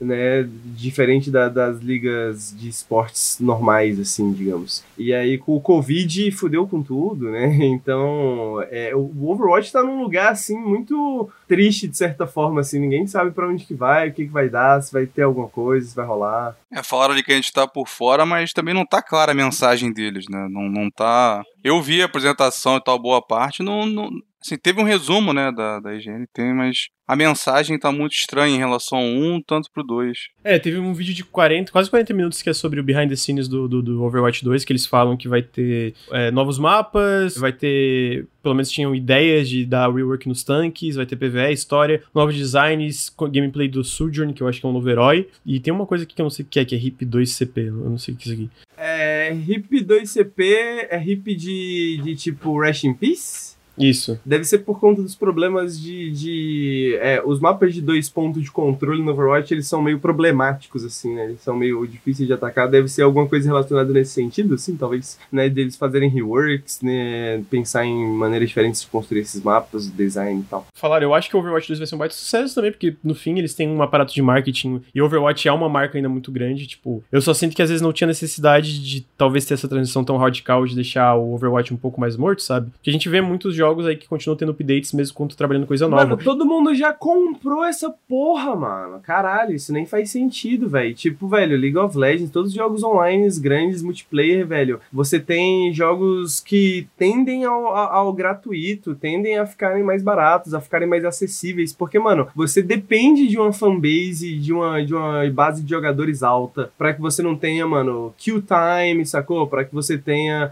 uma ranked balanceada, sacou? Para que você tenha várias coisas que um jogo multiplayer desse escopo precisa, sacou? E aí a galera pensa assim, não, vamos lançar o Overwatch 2 e dividir completamente a fanbase. Porque, mano... É coisa de executivo, é, né? É, parece totalmente coisa de executivo, sacou? Parece absolutamente coisa de executivo. Porra, Destiny 2 tá aí um exemplo, né? Que, porra, ficou, ficou gratuito e ficou gigante. É, o Destiny 2 é um exemplo, cara, porque eles não queriam que fosse o 2. Eles queriam lançar mais coisa pro 1. Eu, eu lembro que isso é uma matéria da, da Band, depois uma parada, se não me engano, uma matéria do Try, alguma coisa, que eles queriam lançar mais coisa pro 1 1, e a Activision falou, não, faz uma continuação oficial, a gente quer o Destiny 2, É tá porque ligado? era, era o, o, o contrato deles desde o começo, tinha um calendário brutal pra Band. Eles nem conseguiram manter aquilo, porque tinha previsto é, duas grandes expansões cada um, aí tinha que lançar o um, aí o dois depois de X anos, depois partir pro terceiro, né? Ficou claro que a Band não ia conseguir cumprir e nem queria, né? E a Activision viu também que tava tendo esses problemas, mais que vai sendo sucesso, eles, né, se separaram. passaram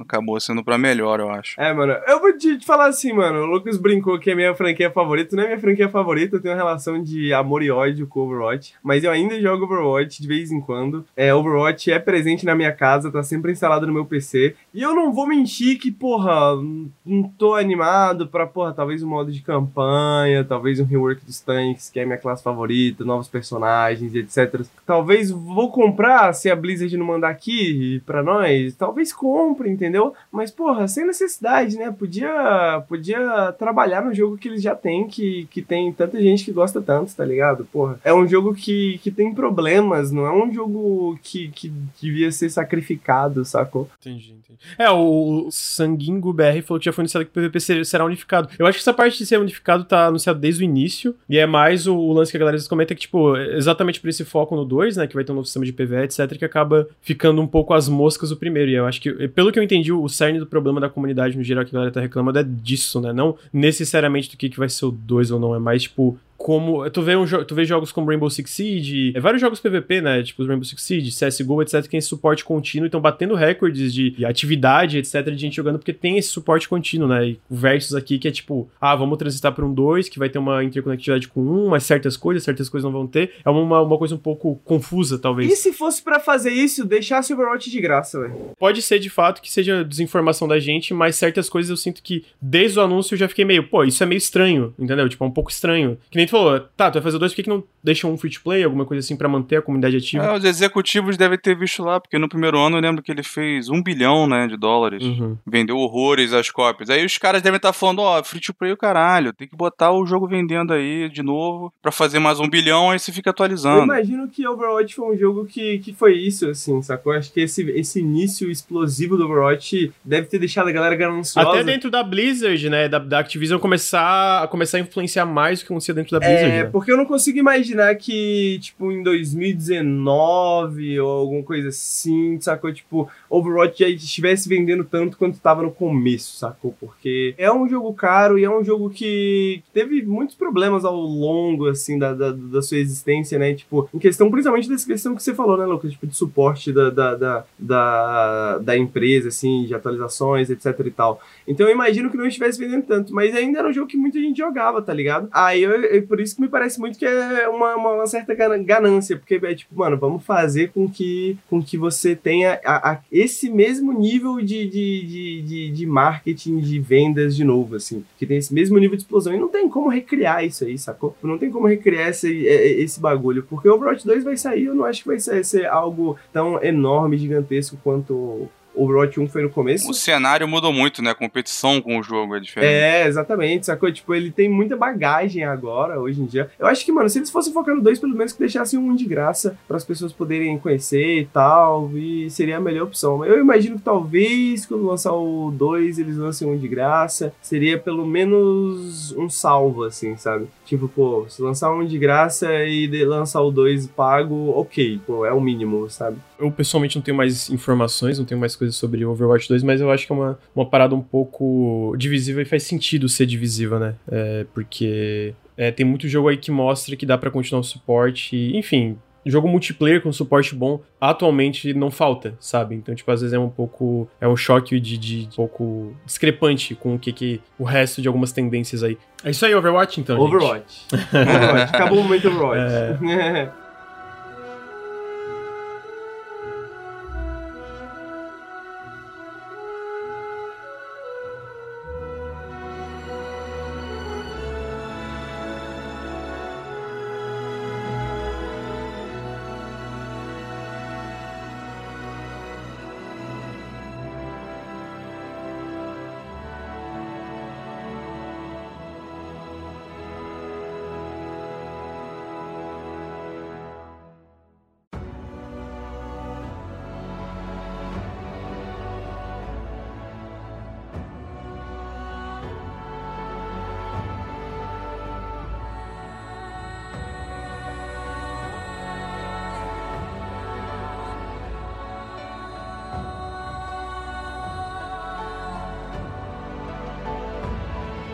Agora é. A gente vai entrar no último bloco, que é o título é Game Pass é bom demais pra ser verdade. E aí o Arthur comentou, pô, lógico que Game Pass é bom. Eu falei, não, calma.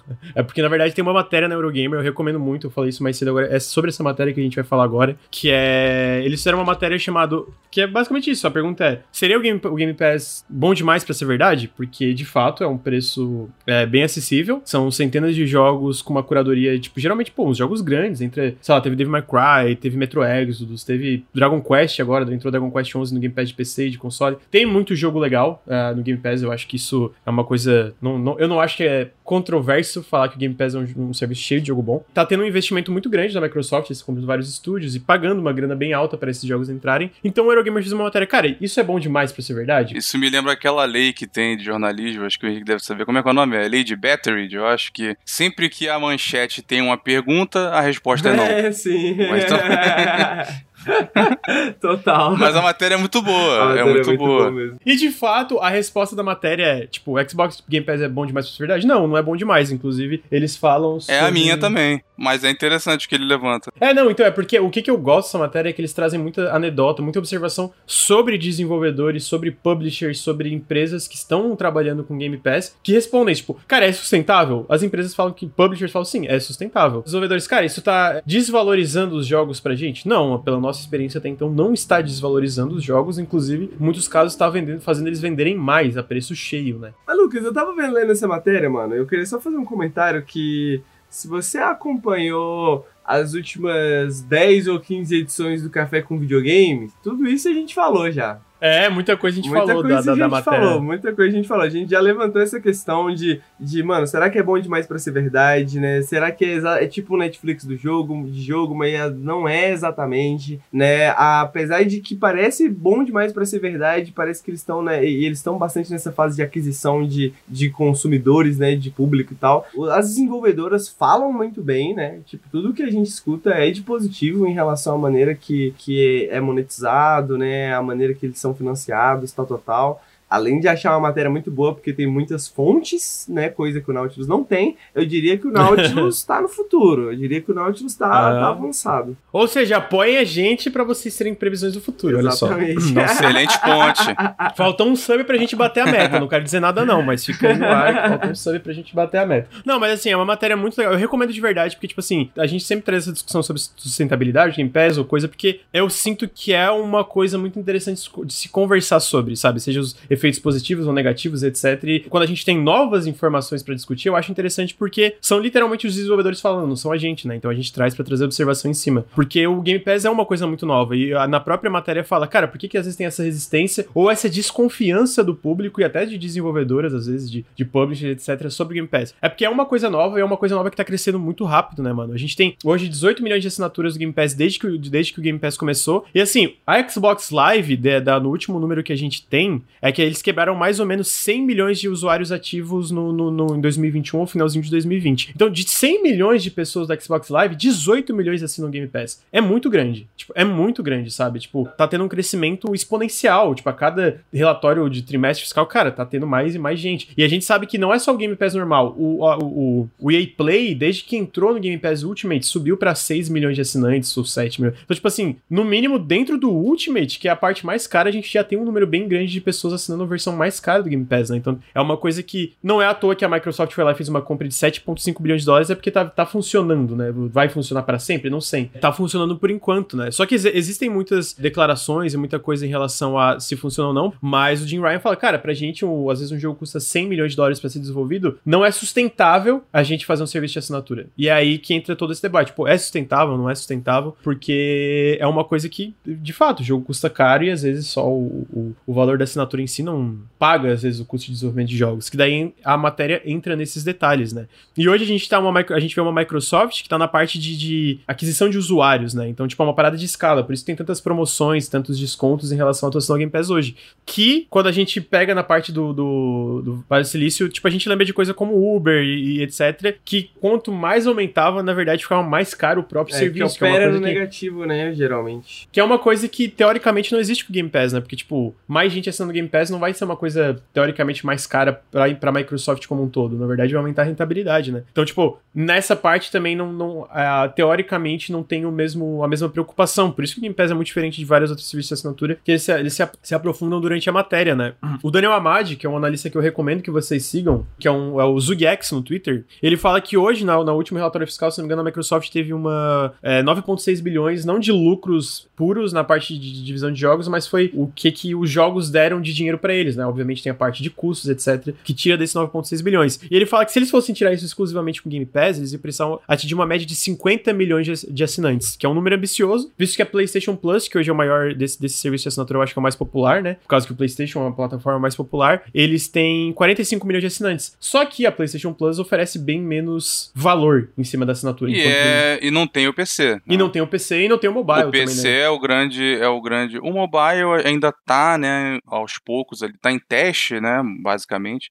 mas que já esteja lá funcionando, tá mais em teste. O PC, principalmente, eu acho que a Microsoft tá fazendo bem em, em, focar mais nele, apesar de que eu acho que eles foram um pouco prematuros aí no, em dizer que saiu do beta e aumentar o preço, porque parte do aumento foi o EA Play, sendo que o EA Play ainda não tá no PC. Ainda não tá no PC, né? é verdade. Então, acho que apressaram um pouco aí, não tava pronta a parada, mas é um potencial absurdo ali. Essa questão que o do Jim Ryan ali, que citaram até no chat, que tá na matéria, né? Isso contrasta com o que o Sean Layden falou lá atrás, né? Ex cabeça do PlayStation que ele disse que era o contrário, né? Que esses jogos AAA que eles estão focando não são sustentáveis. Ele citou The Last of Us como exemplo, inclusive, né? Falou tudo, né? Realmente eu concordo completamente, cara. Porque esse é um argumento que para mim faz muito mais sentido, né? Do que o argumento de que novas maneiras de distribuição, procurar novas maneiras de distribuição não são tão sustentáveis assim, tá ligado? Eu sinto que a, a parte do, de jogos de baixo orçamento do Game Pass é uma coisa que não se sustenta também. Porque de fato tem jogos com menores orçamento, né? Tem jogos como Grounded,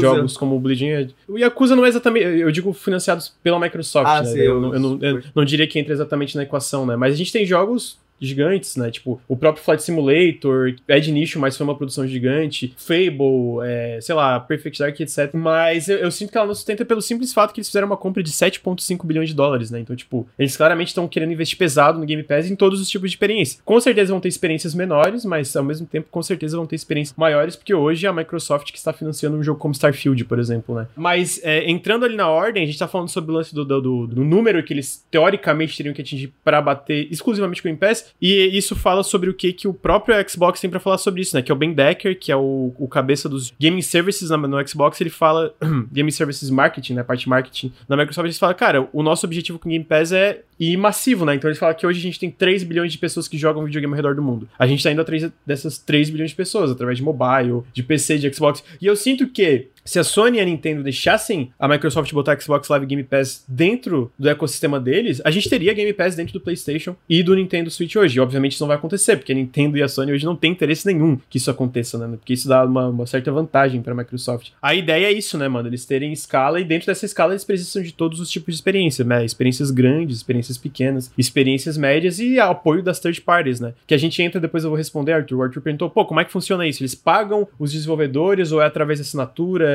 Tipo, de alguém, de horas jogadas, e na verdade é caso a caso, né?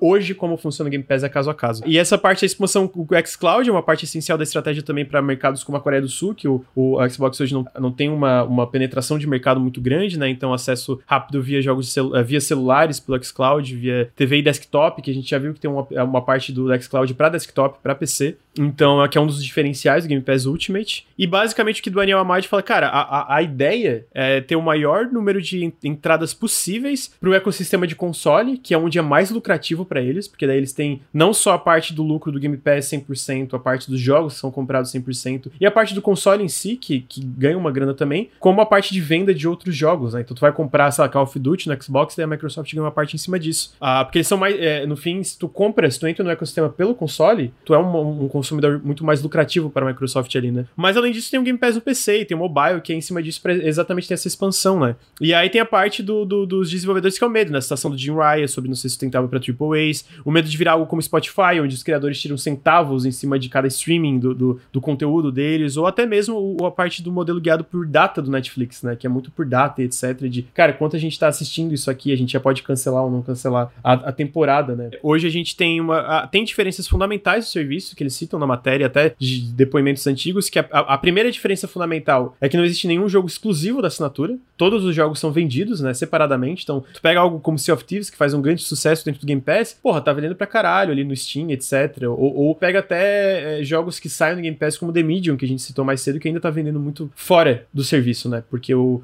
no fim o Game Pass também é uma vitrine para certos jogos, né? Que é o que os desenvolvedores citam. E aí, até dentro da, da Microsoft, desenvolvedores como a Double Fine falam, né? Cara, pra gente, por causa do Game Pass, a gente tá pensando em projetos que a gente nunca pensaria antes, porque a gente não precisa ter um número X de vendas para ser rentável, né? A gente precisa ter essa variedade dentro do, do, do serviço de, de, assinatura. A Obsidian, e até em relação ao que perguntaram sobre a, o financiamento, hoje funciona diferente, porque um desenvolvedor como de um jogo como Shidwings Elsewhere, que é um RPG pequenininho, desenvolvido por uma pessoa, pelo menos era até um tempo atrás, majoritariamente por uma pessoa, pessoa, o cara falou que quando a Microsoft entrou no negócio com ele, ele pagou o desenvolvimento inteiro do jogo, conseguiu contratar a agência de marketing e fazer o trabalho de publisher só com a parte do, do dinheiro que ele recebeu do negócio do Game Pass. Ele até apertou, cara, tá certo o número de zeros nesse cheque, tá ligado? Enquanto algo como a gente fala mais pra frente, vai falar mais pra frente do, do, do Warhammer Vermintide, talvez seja um pouco diferente. Porque é a segunda vez que o jogo entrou no, no serviço e funciona para eles. Talvez a parte do Vermintide, como é um jogo multiplayer, seja por horas jogadas mais uma, uma taxa X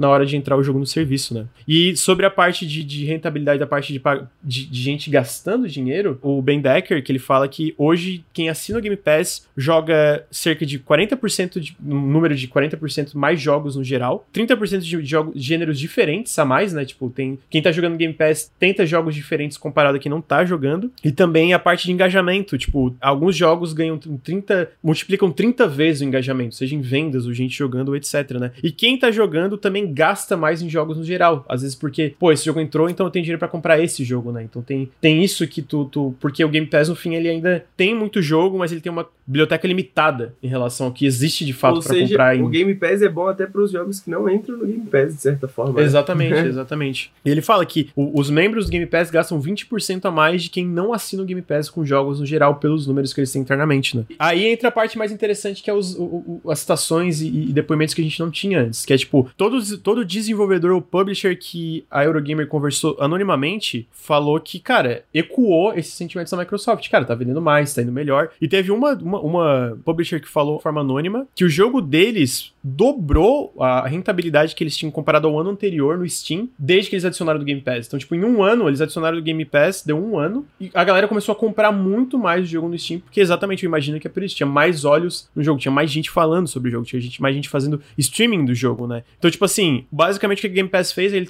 ele tornou a parada de porte para outros consoles ou para PC de algo suplementar ou, ou legal de ter para algo obrigatório, porque basicamente tu lançava no Game Pass e o número em todas as plataformas de venda aumentava tá ligado? Então, tipo, é um efeito interessante se analisar também. Ah, o próprio Carrion, a gente volta lá atrás, o Carrion na época vendeu muito. É... Eles falaram que tinha centenas de milhares de pessoas jogando o Carrion no Game Pass, né? A Devolver falou. Mas o jogo, tipo, vendido, tipo, 300 mil cópias, que era, tipo, um jogo feito por duas, três pessoas. Então, tipo, foi muito bem pro estúdio, né? E a gente volta aqui, eu, eu, eu vou fazer as citações para depois perguntar o que, que o pessoal acha disso, né? Mas o Martin Walland, que é o cofundador da, da, da Fat Shark, que é do Vermintide, que tá trazendo agora o Dark Tide exclusivamente para PC e Xbox no lançamento do Game Pass, ele não fala no, no, da, da, no número de vendas, mas ele fala que funcionou. Ele fala, cara, como tu sabe, a gente, o Vermintide foi adicionado pro Game Pass por uma segunda vez. Então o conceito do Game Pass é algo que a gente aprecia. Então, aí depois também tem a Anna Downing, que é a vice-presidente da parte de comercial da, da SEGA Europa, que ela fala, cara, a gente ama os resultados que a gente teve com o Game Pass, porque no final a Microsoft quis jogos de qualidade, a gente tomou vantagem disso. E um exemplo que eles citam é o Two Point Hospital, que desde que eles lançaram o Two Point Hospital no final do ano passado, no Game Pass, isso levou a franquia a passar 3 milhões de jogadores mundialmente. Então, tipo, aumentou a, a, a parada da franquia, né?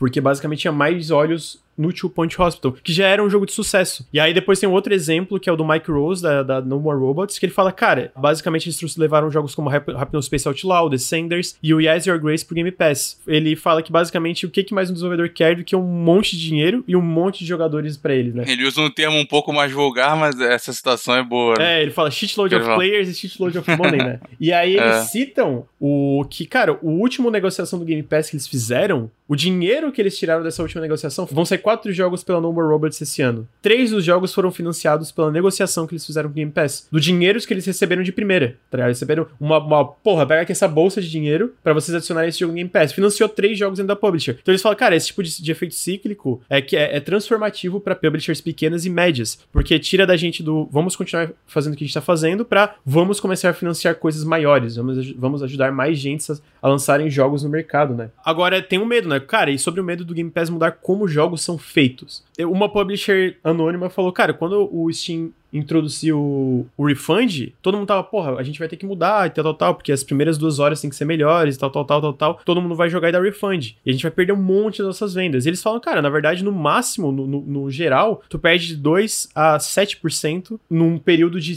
3 anos. Que ele fala, cara. Eu ainda não... acho que isso aí é uma visão limitada. Eu acho que nem perde. Não chega a perder. É um ganho, porque isso dá uma confiança maior, uma, uma, disposição maior do jogador a experimentar. Então, mais assim. Mais pessoas compram porque mais pessoas se sentem confortáveis para experimentar. É, ela, ela sente que tem essa válvula aí, né? Caso o negócio seja muito problemático, realmente não gosto e tal, ela devolve antes das duas horas. Então, tem mais gente experimentando os jogos porque tem essa saída. Então, eu acho que eu sempre achei essa preocupação muito besta, muito coisa de executivo cortando porcentagem. Eu lembro muito as discussões sobre pirataria, tá ligado? Sobre, tipo, a pirataria é. vai impedir as vendas e tal, tal, tal. E sendo que, tipo, tudo que a gente tem de provas é que, mano, quanto mais acesso você dá às pessoas, geralmente isso significa benefícios financeiros também, né, mano? Então, eu acho que o Game Pass é um puta exemplo disso. Eu acho que o refund é tipo. Eu acho que quando a gente beneficia as pessoas que estão, é, no final das contas, comprando os jogos e financiando esses jogos no, e, fazendo com que esses jogos valham a pena, né, serem feitos no final das contas, quanto mais acesso você dá para essas pessoas, melhor, né, cara? Tipo, uma das coisas que a gente sempre, é, sempre reclama é a morte das demos, por exemplo, né? E a gente vê a, a, os festivais de demos da Steam sendo um puta sucesso no, no, nos últimos tempos, tá ligado? Excelente. Você conhecendo vários jogos. Porque, mano, é, é, bom você conhecer jogos novos. Todo mundo tá afim disso. Tem jogo pra caralho pra jogar. E o dinheiro é super limitado, sacou? Então faz muito mais sentido de um ponto de vista de, de investimento até você procurar esse tipo de coisa, né? Tipo, se preocupar com refund, se é, assinar um Game Pass para ter uma, uma variedade de jogos, etc. É, é, muito limitado, cara. Você vê casos tipo a Nintendo, que em vários países brigou na justiça e ainda se recusa em alguns lugares a dar reembolso. Isso só vai queimar o teu consumidor e o jogador vai ficar muito mais receoso de gastar ali. Exatamente. E essa questão de demo, cara, eu lembro muito do, da época da Live Arcade, né? Eu acho que grande parte do sucesso era porque quase todos tinham uma versão trial, tinham um demo para você fazer, né? Foi uma coisa que foi se perdendo, mas é tá, tá muito bom esse lance de festival do Steam, cara. Esse último, cara, teve muita coisa excelente. Os relatos dos desenvolvedores, esse tipo de coisa tá ajudando muito a, a, ter muito mais wishlist, né? Que é uma das coisas que mais faz o pessoal, no fim, ter um lançamento de sucesso ou não do, de um jogo sem tanto marketing. Isso ajuda exemplo, muito né? o algoritmo, né? Na hora do lançamento. O algoritmo a, a priorizar o teu jogo, etc. Ajuda, é meio que uma curadoria, né? Movida por experimentação do jogador com demo. Então, acho que é, é puro benefício para todo mundo. E aí entra nisso e tem, é, então, tipo, essa mesma publisher fala, então, tipo, eu, esse tipo de preocupação sobre criar conteúdo funcionar dentro de um modelo econômico sempre são válidas na teoria, mas na prática é que as pessoas criam jogos da forma que elas querem e o jeito que as pessoas criam jogos não mudou muito. Mudou no sentido de ter vários modelos, tem jogos como serviço, mas no fim ainda, todos os outros modelos ainda estão aí, entendeu? Tipo, é uma coisa a mais no caso, né? E a, própria SEGA fala, o pessoal da SEGA Europa, cara, nosso conteúdo muito antes do Game Pass sempre foi, pelo menos a parte da SEGA Europa, né? Sempre foi vender essa coisa de, tipo, às vezes, de a gente lançar um conteúdo e depois ser mais conteúdo conforme o tempo. Total War, Football Manager é, e outros jogos da, da, parte da SEGA Europa, né? Voltada pro PC. Então, tipo assim, o, o, Game Pass não mudou nada pra gente. Só, tipo, se encaixou com certos jogos do modelo. Então, é, é, é isso de, na, na, teoria, fazer sentido, mas na prática, muitas vezes, não refletir a realidade de como a coisa funciona, né? A Eurogamer fala que a, a, resposta de desenvolvedores e publisher, quando, quando eles perguntaram de forma anônima sobre o Game Pass, foi tipo, de forma quase toda unânime positiva, tá ligado? Tipo, cara, as, preocupações mais populares é, tipo, de tirar o valor dos jogos, né? Diminuir o valor dos jogos no geral, de impactar, é, de ter um impacto na liberdade de fazer jogos como eles querem, né? Do modelo ter um impacto na forma como se faz um jogo, ou, ou de outras coisas sobre o modelo acabar caindo no mesmo problema que outras assinaturas caíram, por enquanto, não é uma coisa que tá acontecendo. Claro que isso no longo prazo a gente não sabe, é uma coisa que vai mudar muito, porque é uma coisa que, mano, vamos que daqui um ano, daqui, sei lá, cinco anos sejam 70 milhões de assinantes do Game Pass. Cara, realmente, eu imagino que vai mudar até a forma como a Microsoft negocia. O que eu acho que entra que é interessante na preocupação maior, preocupação da Larian, porque basicamente o que eles sentem, a, a Larian cita, cara, eles não querem diminuir todas as partes positivas que existe dentro do Game Pass, que eles acham que, tipo, tudo isso que os desenvolvedores do pessoal falou, eles ecoam, sabe? Eles ecoam, cara, realmente, a parte de discoverabilidade, etc. maior preocupação para eles é que isso bota muito poder de volta na mão das publishers, porque eles citam, cara, lá atrás, quando era retail, né, quando era loja física, muitas vezes, tipo, quem ditava se alguma coisa vendia ou não eram essas publishers ou até as lojas, né, de botar, tipo, ah, isso aqui é um RPG, isso aqui é isso, aqui é, entra na, na parte de É, e desconto. não só, não só gênero, né? Nessa época de, de varejo, às vezes a rede falava, ó, jogo assim, muito violento, eu não quero não. E aí o cara tinha que tirar viu, o sangue do jogo, porque senão ia ter menos espaço na prateleira. Era péssimo, né? Uhum. Eu não gostei muito dessa analogia que o cara da Larian fez, não, mas eu entendo a preocupação dele em questão da, do poder da curadoria que a Microsoft vai ter. Mas eu não acho que isso, isso não tem como prejudicar a curadoria dos jogadores em, em outras plataformas. Então, não. Eu acho que, por mais que ele mesmo diga, ó, isso aqui é o pior dos casos e tal, mas assim, é, é, é difícil chegar a esse ponto que ele tá falando. É que ele cita, né, cara? Isso aqui é o, o, o, o, tipo. Como é que chama? Tipo, uma tradução direta de ser tipo worst case scenario, tipo. A pior das hipóteses, né?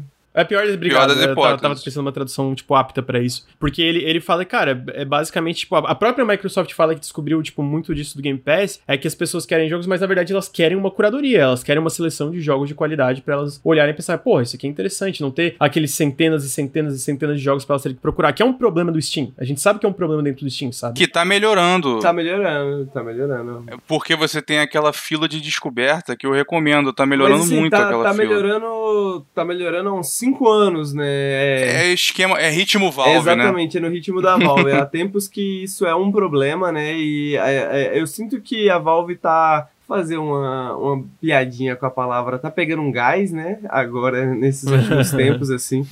Porque eu acho que tá se, tá, tá se acelerando né, esse processo. E aí eu espero que continue se acelerando, continuem fazendo coisas nesse sentido. Mas, porra, já era um bagulho que eles podiam ter feito há muito tempo, né? Eu sinto que a Valve agora é que tá sentindo um pouco de medo de perder o, o monopólio, né? Epic Games, Game Pass, tipo, todas as coisas que oferecem, não exatamente alternativas, né? Porque eu acho que a gente acaba utilizando Epic e Valve, né? E Steam, e Game Pass e Steam, etc. Mas eu sinto que o medo bate, né? O medo começa a bater, assim. Uma coisa que, mano, é muito mais problemática se a gente for pensar. Porque é essa questão do, do- da questão do que o, o cara do Larian falou, né? Tipo assim, a gente.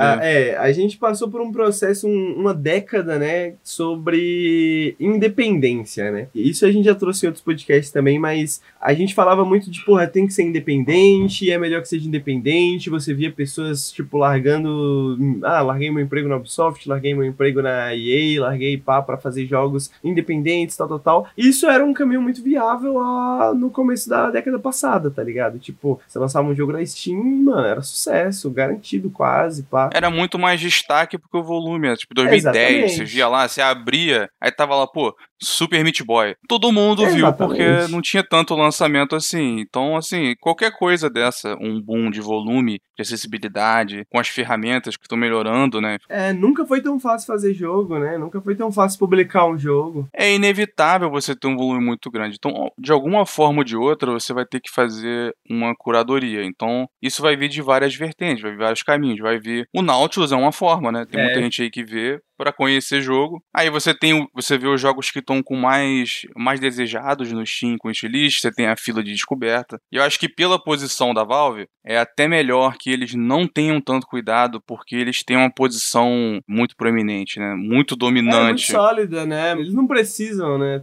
É. É, a Valve tem um texto sobre a Valve que eu gosto muito, fala que a Valve hoje em dia ela não cria jogos, né? Ela cria mercados, né? Quando você pensa, quando a gente pensa em, em, em dinheiro e tal, tal, tal, que tá transitando, a gente tem que pensar não só na, na venda de jogos, mas o mercado da Steam talvez seja um, a maior criação da Valve nessa última década aí, tá ligado? Tipo, porque o mercado da Steam move muito dinheiro todos os dias. E a Valve tem muito dinheiro além da venda de jogos. Entendeu? Então, tipo assim, a, a competição não é nem nos mesmos parâmetros exatamente, assim, né? A Valve tem. A, a Valve é uma outra coisa, uma parada diferente. Mas uma coisa que eu queria citar que é muito. que é, é muito desvantajosa para a maioria do, do, do, dos indies, né? Que, que surgiram nessa última década com essa questão de volume e tal, tal, tal. É, mano, não, meu jogo não, não, não tá vendendo muito bem vai ter um festival na Steam, vou, colo vou colocar jogo em desconto, tá ligado? Aí a gente tem vários relatos, a gente tem várias, várias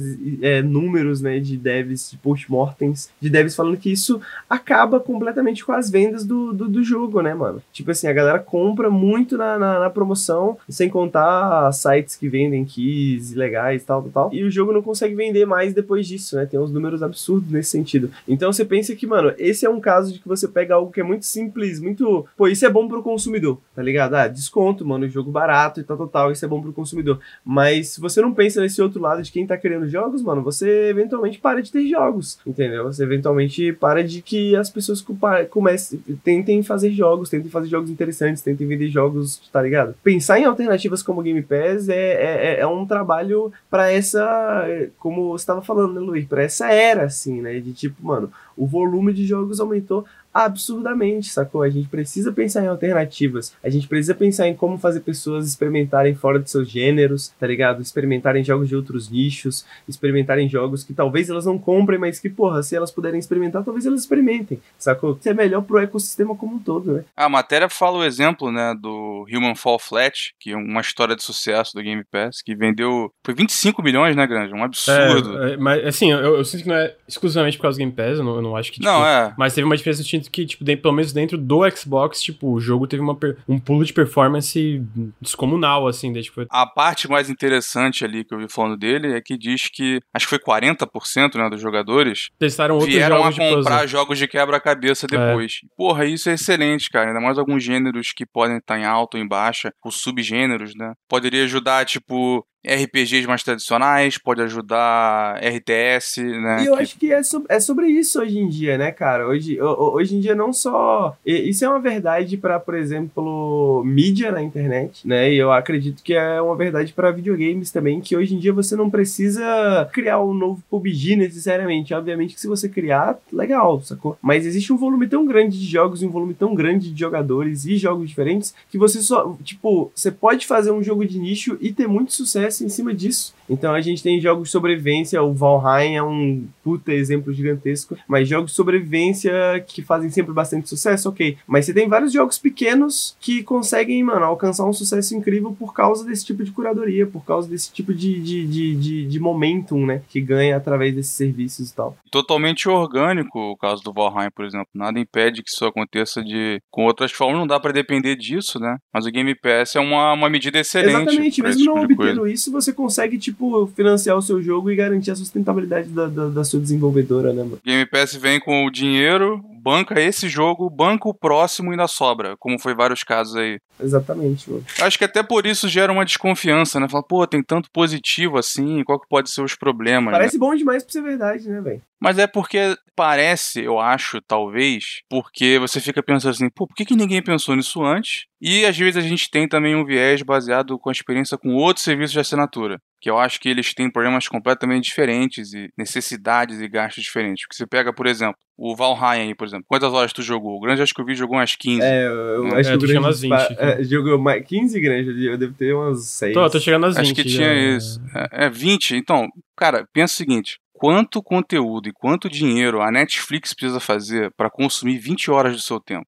É muito episódio, é muito filme, é, um, é, uma necessidade diferente, entendeu? A dinâmica de jogos é muito é diferente. diferente. E também tem a outra parte que a gente fala no começo, cara, tipo, é, esse, todos os jogos do Game Pass são vendidos, tipo, separadamente, né? Então, tipo, a gente pega, que nem eu citei ali lá atrás, o Carrion, né? Que é um jogo, porra, de três horas, Henrique. Três, quatro? Sim. Tipo assim, ele é um jogo curtíssimo e ele vendeu, tipo, ele saiu no Game Pass. eh, Na época eu lembro que eu vi um PR da Devour e foi, tipo, centenas de milhares de pessoas jogando o jogo no Game Pass. Mas separadamente, eu acho que ele passou 300 mil cópias vendidas, 300, 400, deixa eu ver, Carrion Sales aqui enquanto a gente vai falando. Isso é muito interessante também, mano. Que é, é- isso é verdade, né? Tipo, não só, não só essa dinâmica de, da- do- dos jogos em si, né? Da quantidade de horas, mas eu acho que o comportamento dos jogadores também deve ter diferenças. Deve ter uma variação grande entre como a gente consome videogames e como a gente consome séries e filmes, né? Então eu imagino que talvez o jogador de videogame esteja muito mais. Porra, vou experimentar esse bagulho aqui, porque a gente já não. não- não- a gente já tem um problema pra entender gênero em videogame, tá ligado? Então, mano, você tem um FPS, né? Um jogo em primeira pessoa,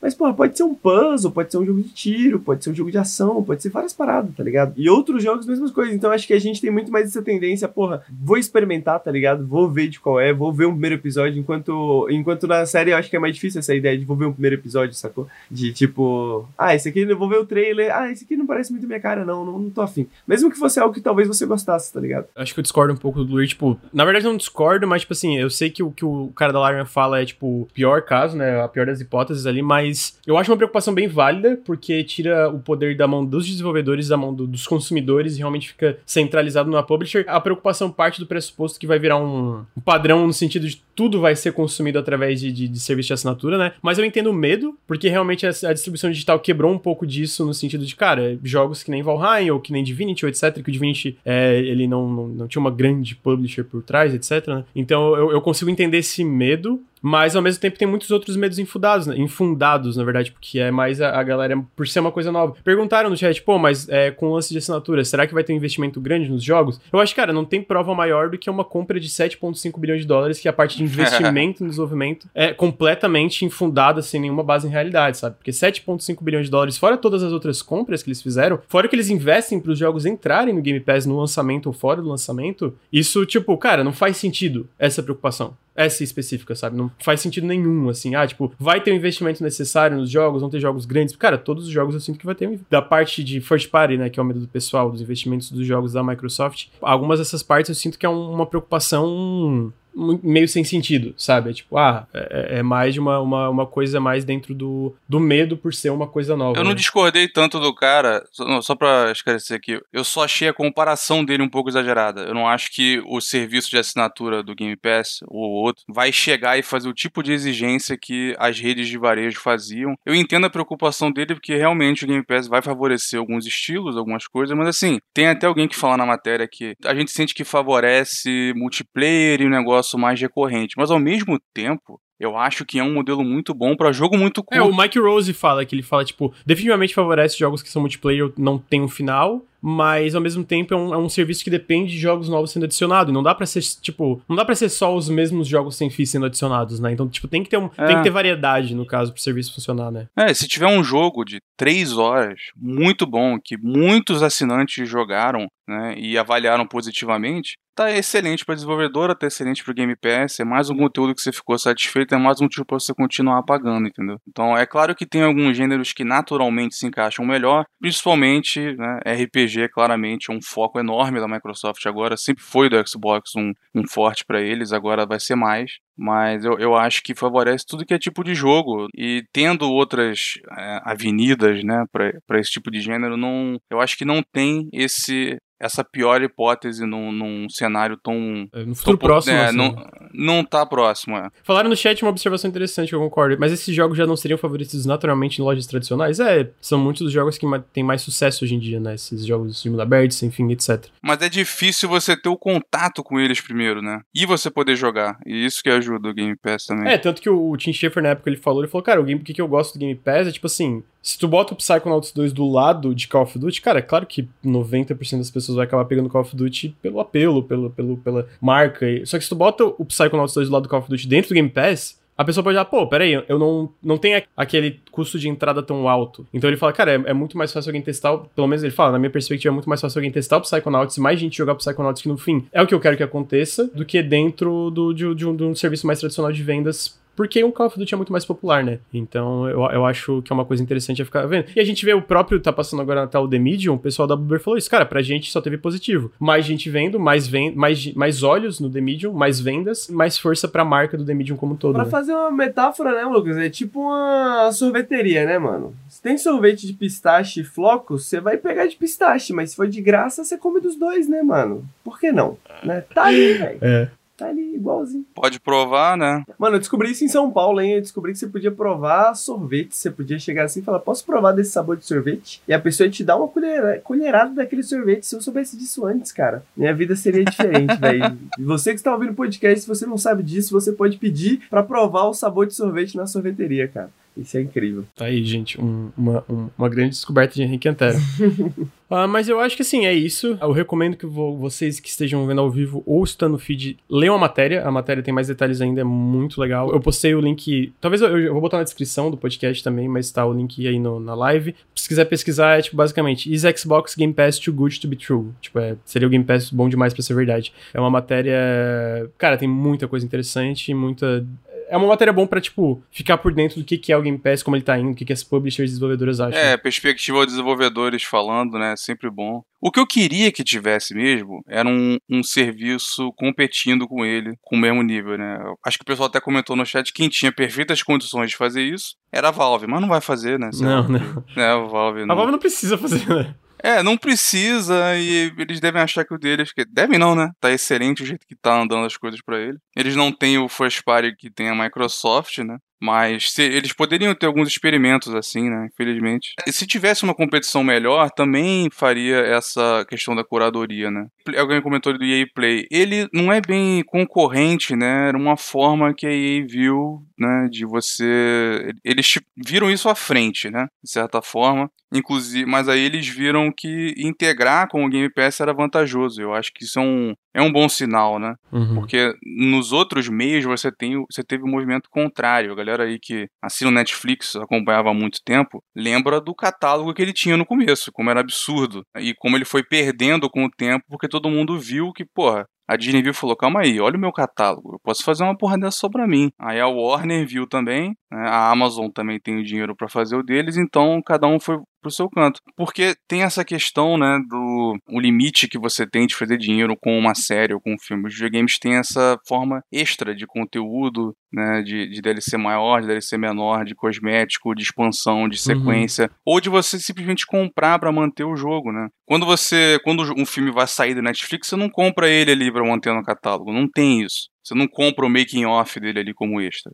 ter esses extras que o Game Pass tem ajudam muito. E infelizmente eu acho que esse, como a Microsoft quer que isso seja no ecossistema deles, eu acho que infelizmente esse é o maior impedimento pro Game Pass entrar no Steam, que eu acho que seria perfeito para todo mundo, menos talvez entre eles, né? Mas como tem muito dinheiro para ser feito com isso, é possível que algum dia exista alguma forma, mesmo que seja mais limitado o catálogo ou de alguma coisa. Porque como é que você ia fazer, né? A Microsoft, quando você tem um jogo no Game Pass, você vai comprar o DLC, você compra na loja da Microsoft, ela vai tirar lá os seus 30%. Se o jogo tiver no Game Pass e tiver no Steam, como é que ela vai tirar essa porcentagem? Se eles acharem que o que eles teriam de ganho de volume não vale a pena, eles não vão. Né? Teria que a Valve encontrar um meio termo aí com eles. Mas é, é difícil. Eu, eu sinto que é uma coisa que ainda vai evoluir muito e a parte de, de Steam. Eu, eu sinto que é bem possível a gente tá vendo vários rumores que a Microsoft ainda pretende fazer mais investimentos, seja aquisição ou parcerias. Então, tipo. Ubisoft Plus, né? Tá é, com... Ubisoft Plus. né, É esse o nome, é. Ubisoft Plus? Eu, eu acho que é. não tenho É muito certeza. genérico o nome dessas porra, né? É tudo Play ou Plus. Eu sinto que ainda vai ter muita coisa a, a se discutir e a gente conversar, porque ainda vai evoluir, vai mudar muito. E, cara, se continuar no ritmo que tá, com certeza ainda vai ter mais investimento, né? E tá aí, agora a Microsoft tá pra fechar de fato, agora em março, a negociação com a Bethesda, né? Os Animax de. De absorver as Animax pra dentro da, da, da parte do Xbox. Que aí vai ficar a pergunta: será que vai ser exclusivo? Será que não vão ser exclusivos jogos? Pessoalmente, eu acredito que boa parte vão ser exclusivos, fora, tipo, jogos como Elder Scrolls Online. Mas aí tá outra coisa que a gente vai poder discutir e ver como vai evoluir, né? Porque é uma coisa que ainda é muito nova. Sei lá, saiu quando? O Game Pass 2018? Foi lançado? 18 ou 17, né? 18, eu acho. Foi, é, não, eu acho que 2018, na verdade, foi quando eles botaram o primeiro jogo first party no lançamento, que foi Sea of Thieves. Então, eu acho que foi um ano antes mesmo. Então, tipo assim, cara, 3, 4 anos, é tipo, pouquíssimo tempo e tal. Tô curioso, tô curioso pra ver. Pô, Halo Infinite, como é que vai ser? Que vai ter o free to play no multiplayer, vai ter o single player separado. Vamos, tem muita coisa que a gente vai poder ver e analisar aí e, como diria o Henrique, prever o futuro como o Nautilus, porque a gente tá aqui prevendo o futuro para vocês. Então vamos prever, Granja. A próxima aquisição nível Zenimax. Ah, não sei, Qual- não sei. qual eu, vai ser? Eu não esperava os Animax e, e, pe- pessoalmente eu quero que não tenha mais uma aquisição nível mais Animax. Comprar tipo, uma publisher, tá bom, né? Pô, os caras já compraram uma, que era uma das mais... tipo assim, tinha cinco conferências na, na E3. Tipo, Sony, na verdade tinha mais. Tinha Sony, Microsoft, Nintendo, Animax, EA e Ubisoft. Compraram uma, mano. tipo, tem cinco agora, porque a Bethesda foi. É, é bizarro, mano. É muito bizarro, assim. É isso que aconteceu. Então, pessoalmente, eu prefiro que não aconteça, mas eu acho que, assim, estúdios menores. Eu acho que ainda vai ter notícia aí da Microsoft comprando uma Double Fine da vida ou, ou coisa aí. Enfim, acho que é isso, gente. Esse é o Café com Videogames número 28. Muito obrigado a. Pô, todo mundo ficou aí 3 horas e 20 pelo podcast. Espero que vocês tenham gostado. Fica aí o meu lembrete final de que o Nautilus é financiado coletivamente. Se você gosta dos nossos podcasts, dos nossos vídeos, das nossas lives, considere apoiar em apoia.se barra Nautilus ou picpay.me barra canal Nautilus. É, faz toda a diferença pro canal. Se você tá assistindo ao vivo, fica aí o meu apelo também pra dar um sub. A gente bateu a meta de 15 subs hoje no podcast, achei muito foda. Todo sub a mais é uma ajuda a mais, então fica o meu apelo se você assina o Amazon Prime e você tem um sub aí pra gente, manda bala, que ajuda e faz muita diferença pro canal e a gente tá com essas metas diárias quando a gente entra em live, a gente tá batendo, que é muito incrível. E lembrando, se você tá escutando no feed, fica o meu convite pra vir em twitch.tv barra nautiluslink, acompanhar as nossas lives. Toda segunda-feira, às nove e meia da manhã, a gente tem podcast, o Café com Videogames. Toda quinta-feira, às 8 da noite, a gente tem um o Periscópio, que é o podcast sobre o que a gente tá jogando. E a gente faz live todos os dias, às vezes com exceção dos finais de semana, que a gente não tem essa, esse compromisso de fazer live final de semana. Mas às vezes também tem final de semana. É, e é isso, gente. Muito obrigado a todo mundo. Obrigado, Luir e Henrique, por ficar aí 3 horas e 20 comigo Valeu aí pelo convite. Eu acho que é isso. Até semana que vem, segunda-feira, às 9h30, estaremos de volta com Café com Videogames. Tchau, tchau. Valeu, gente. Valeu. Beijo, chat. Valeu, galera.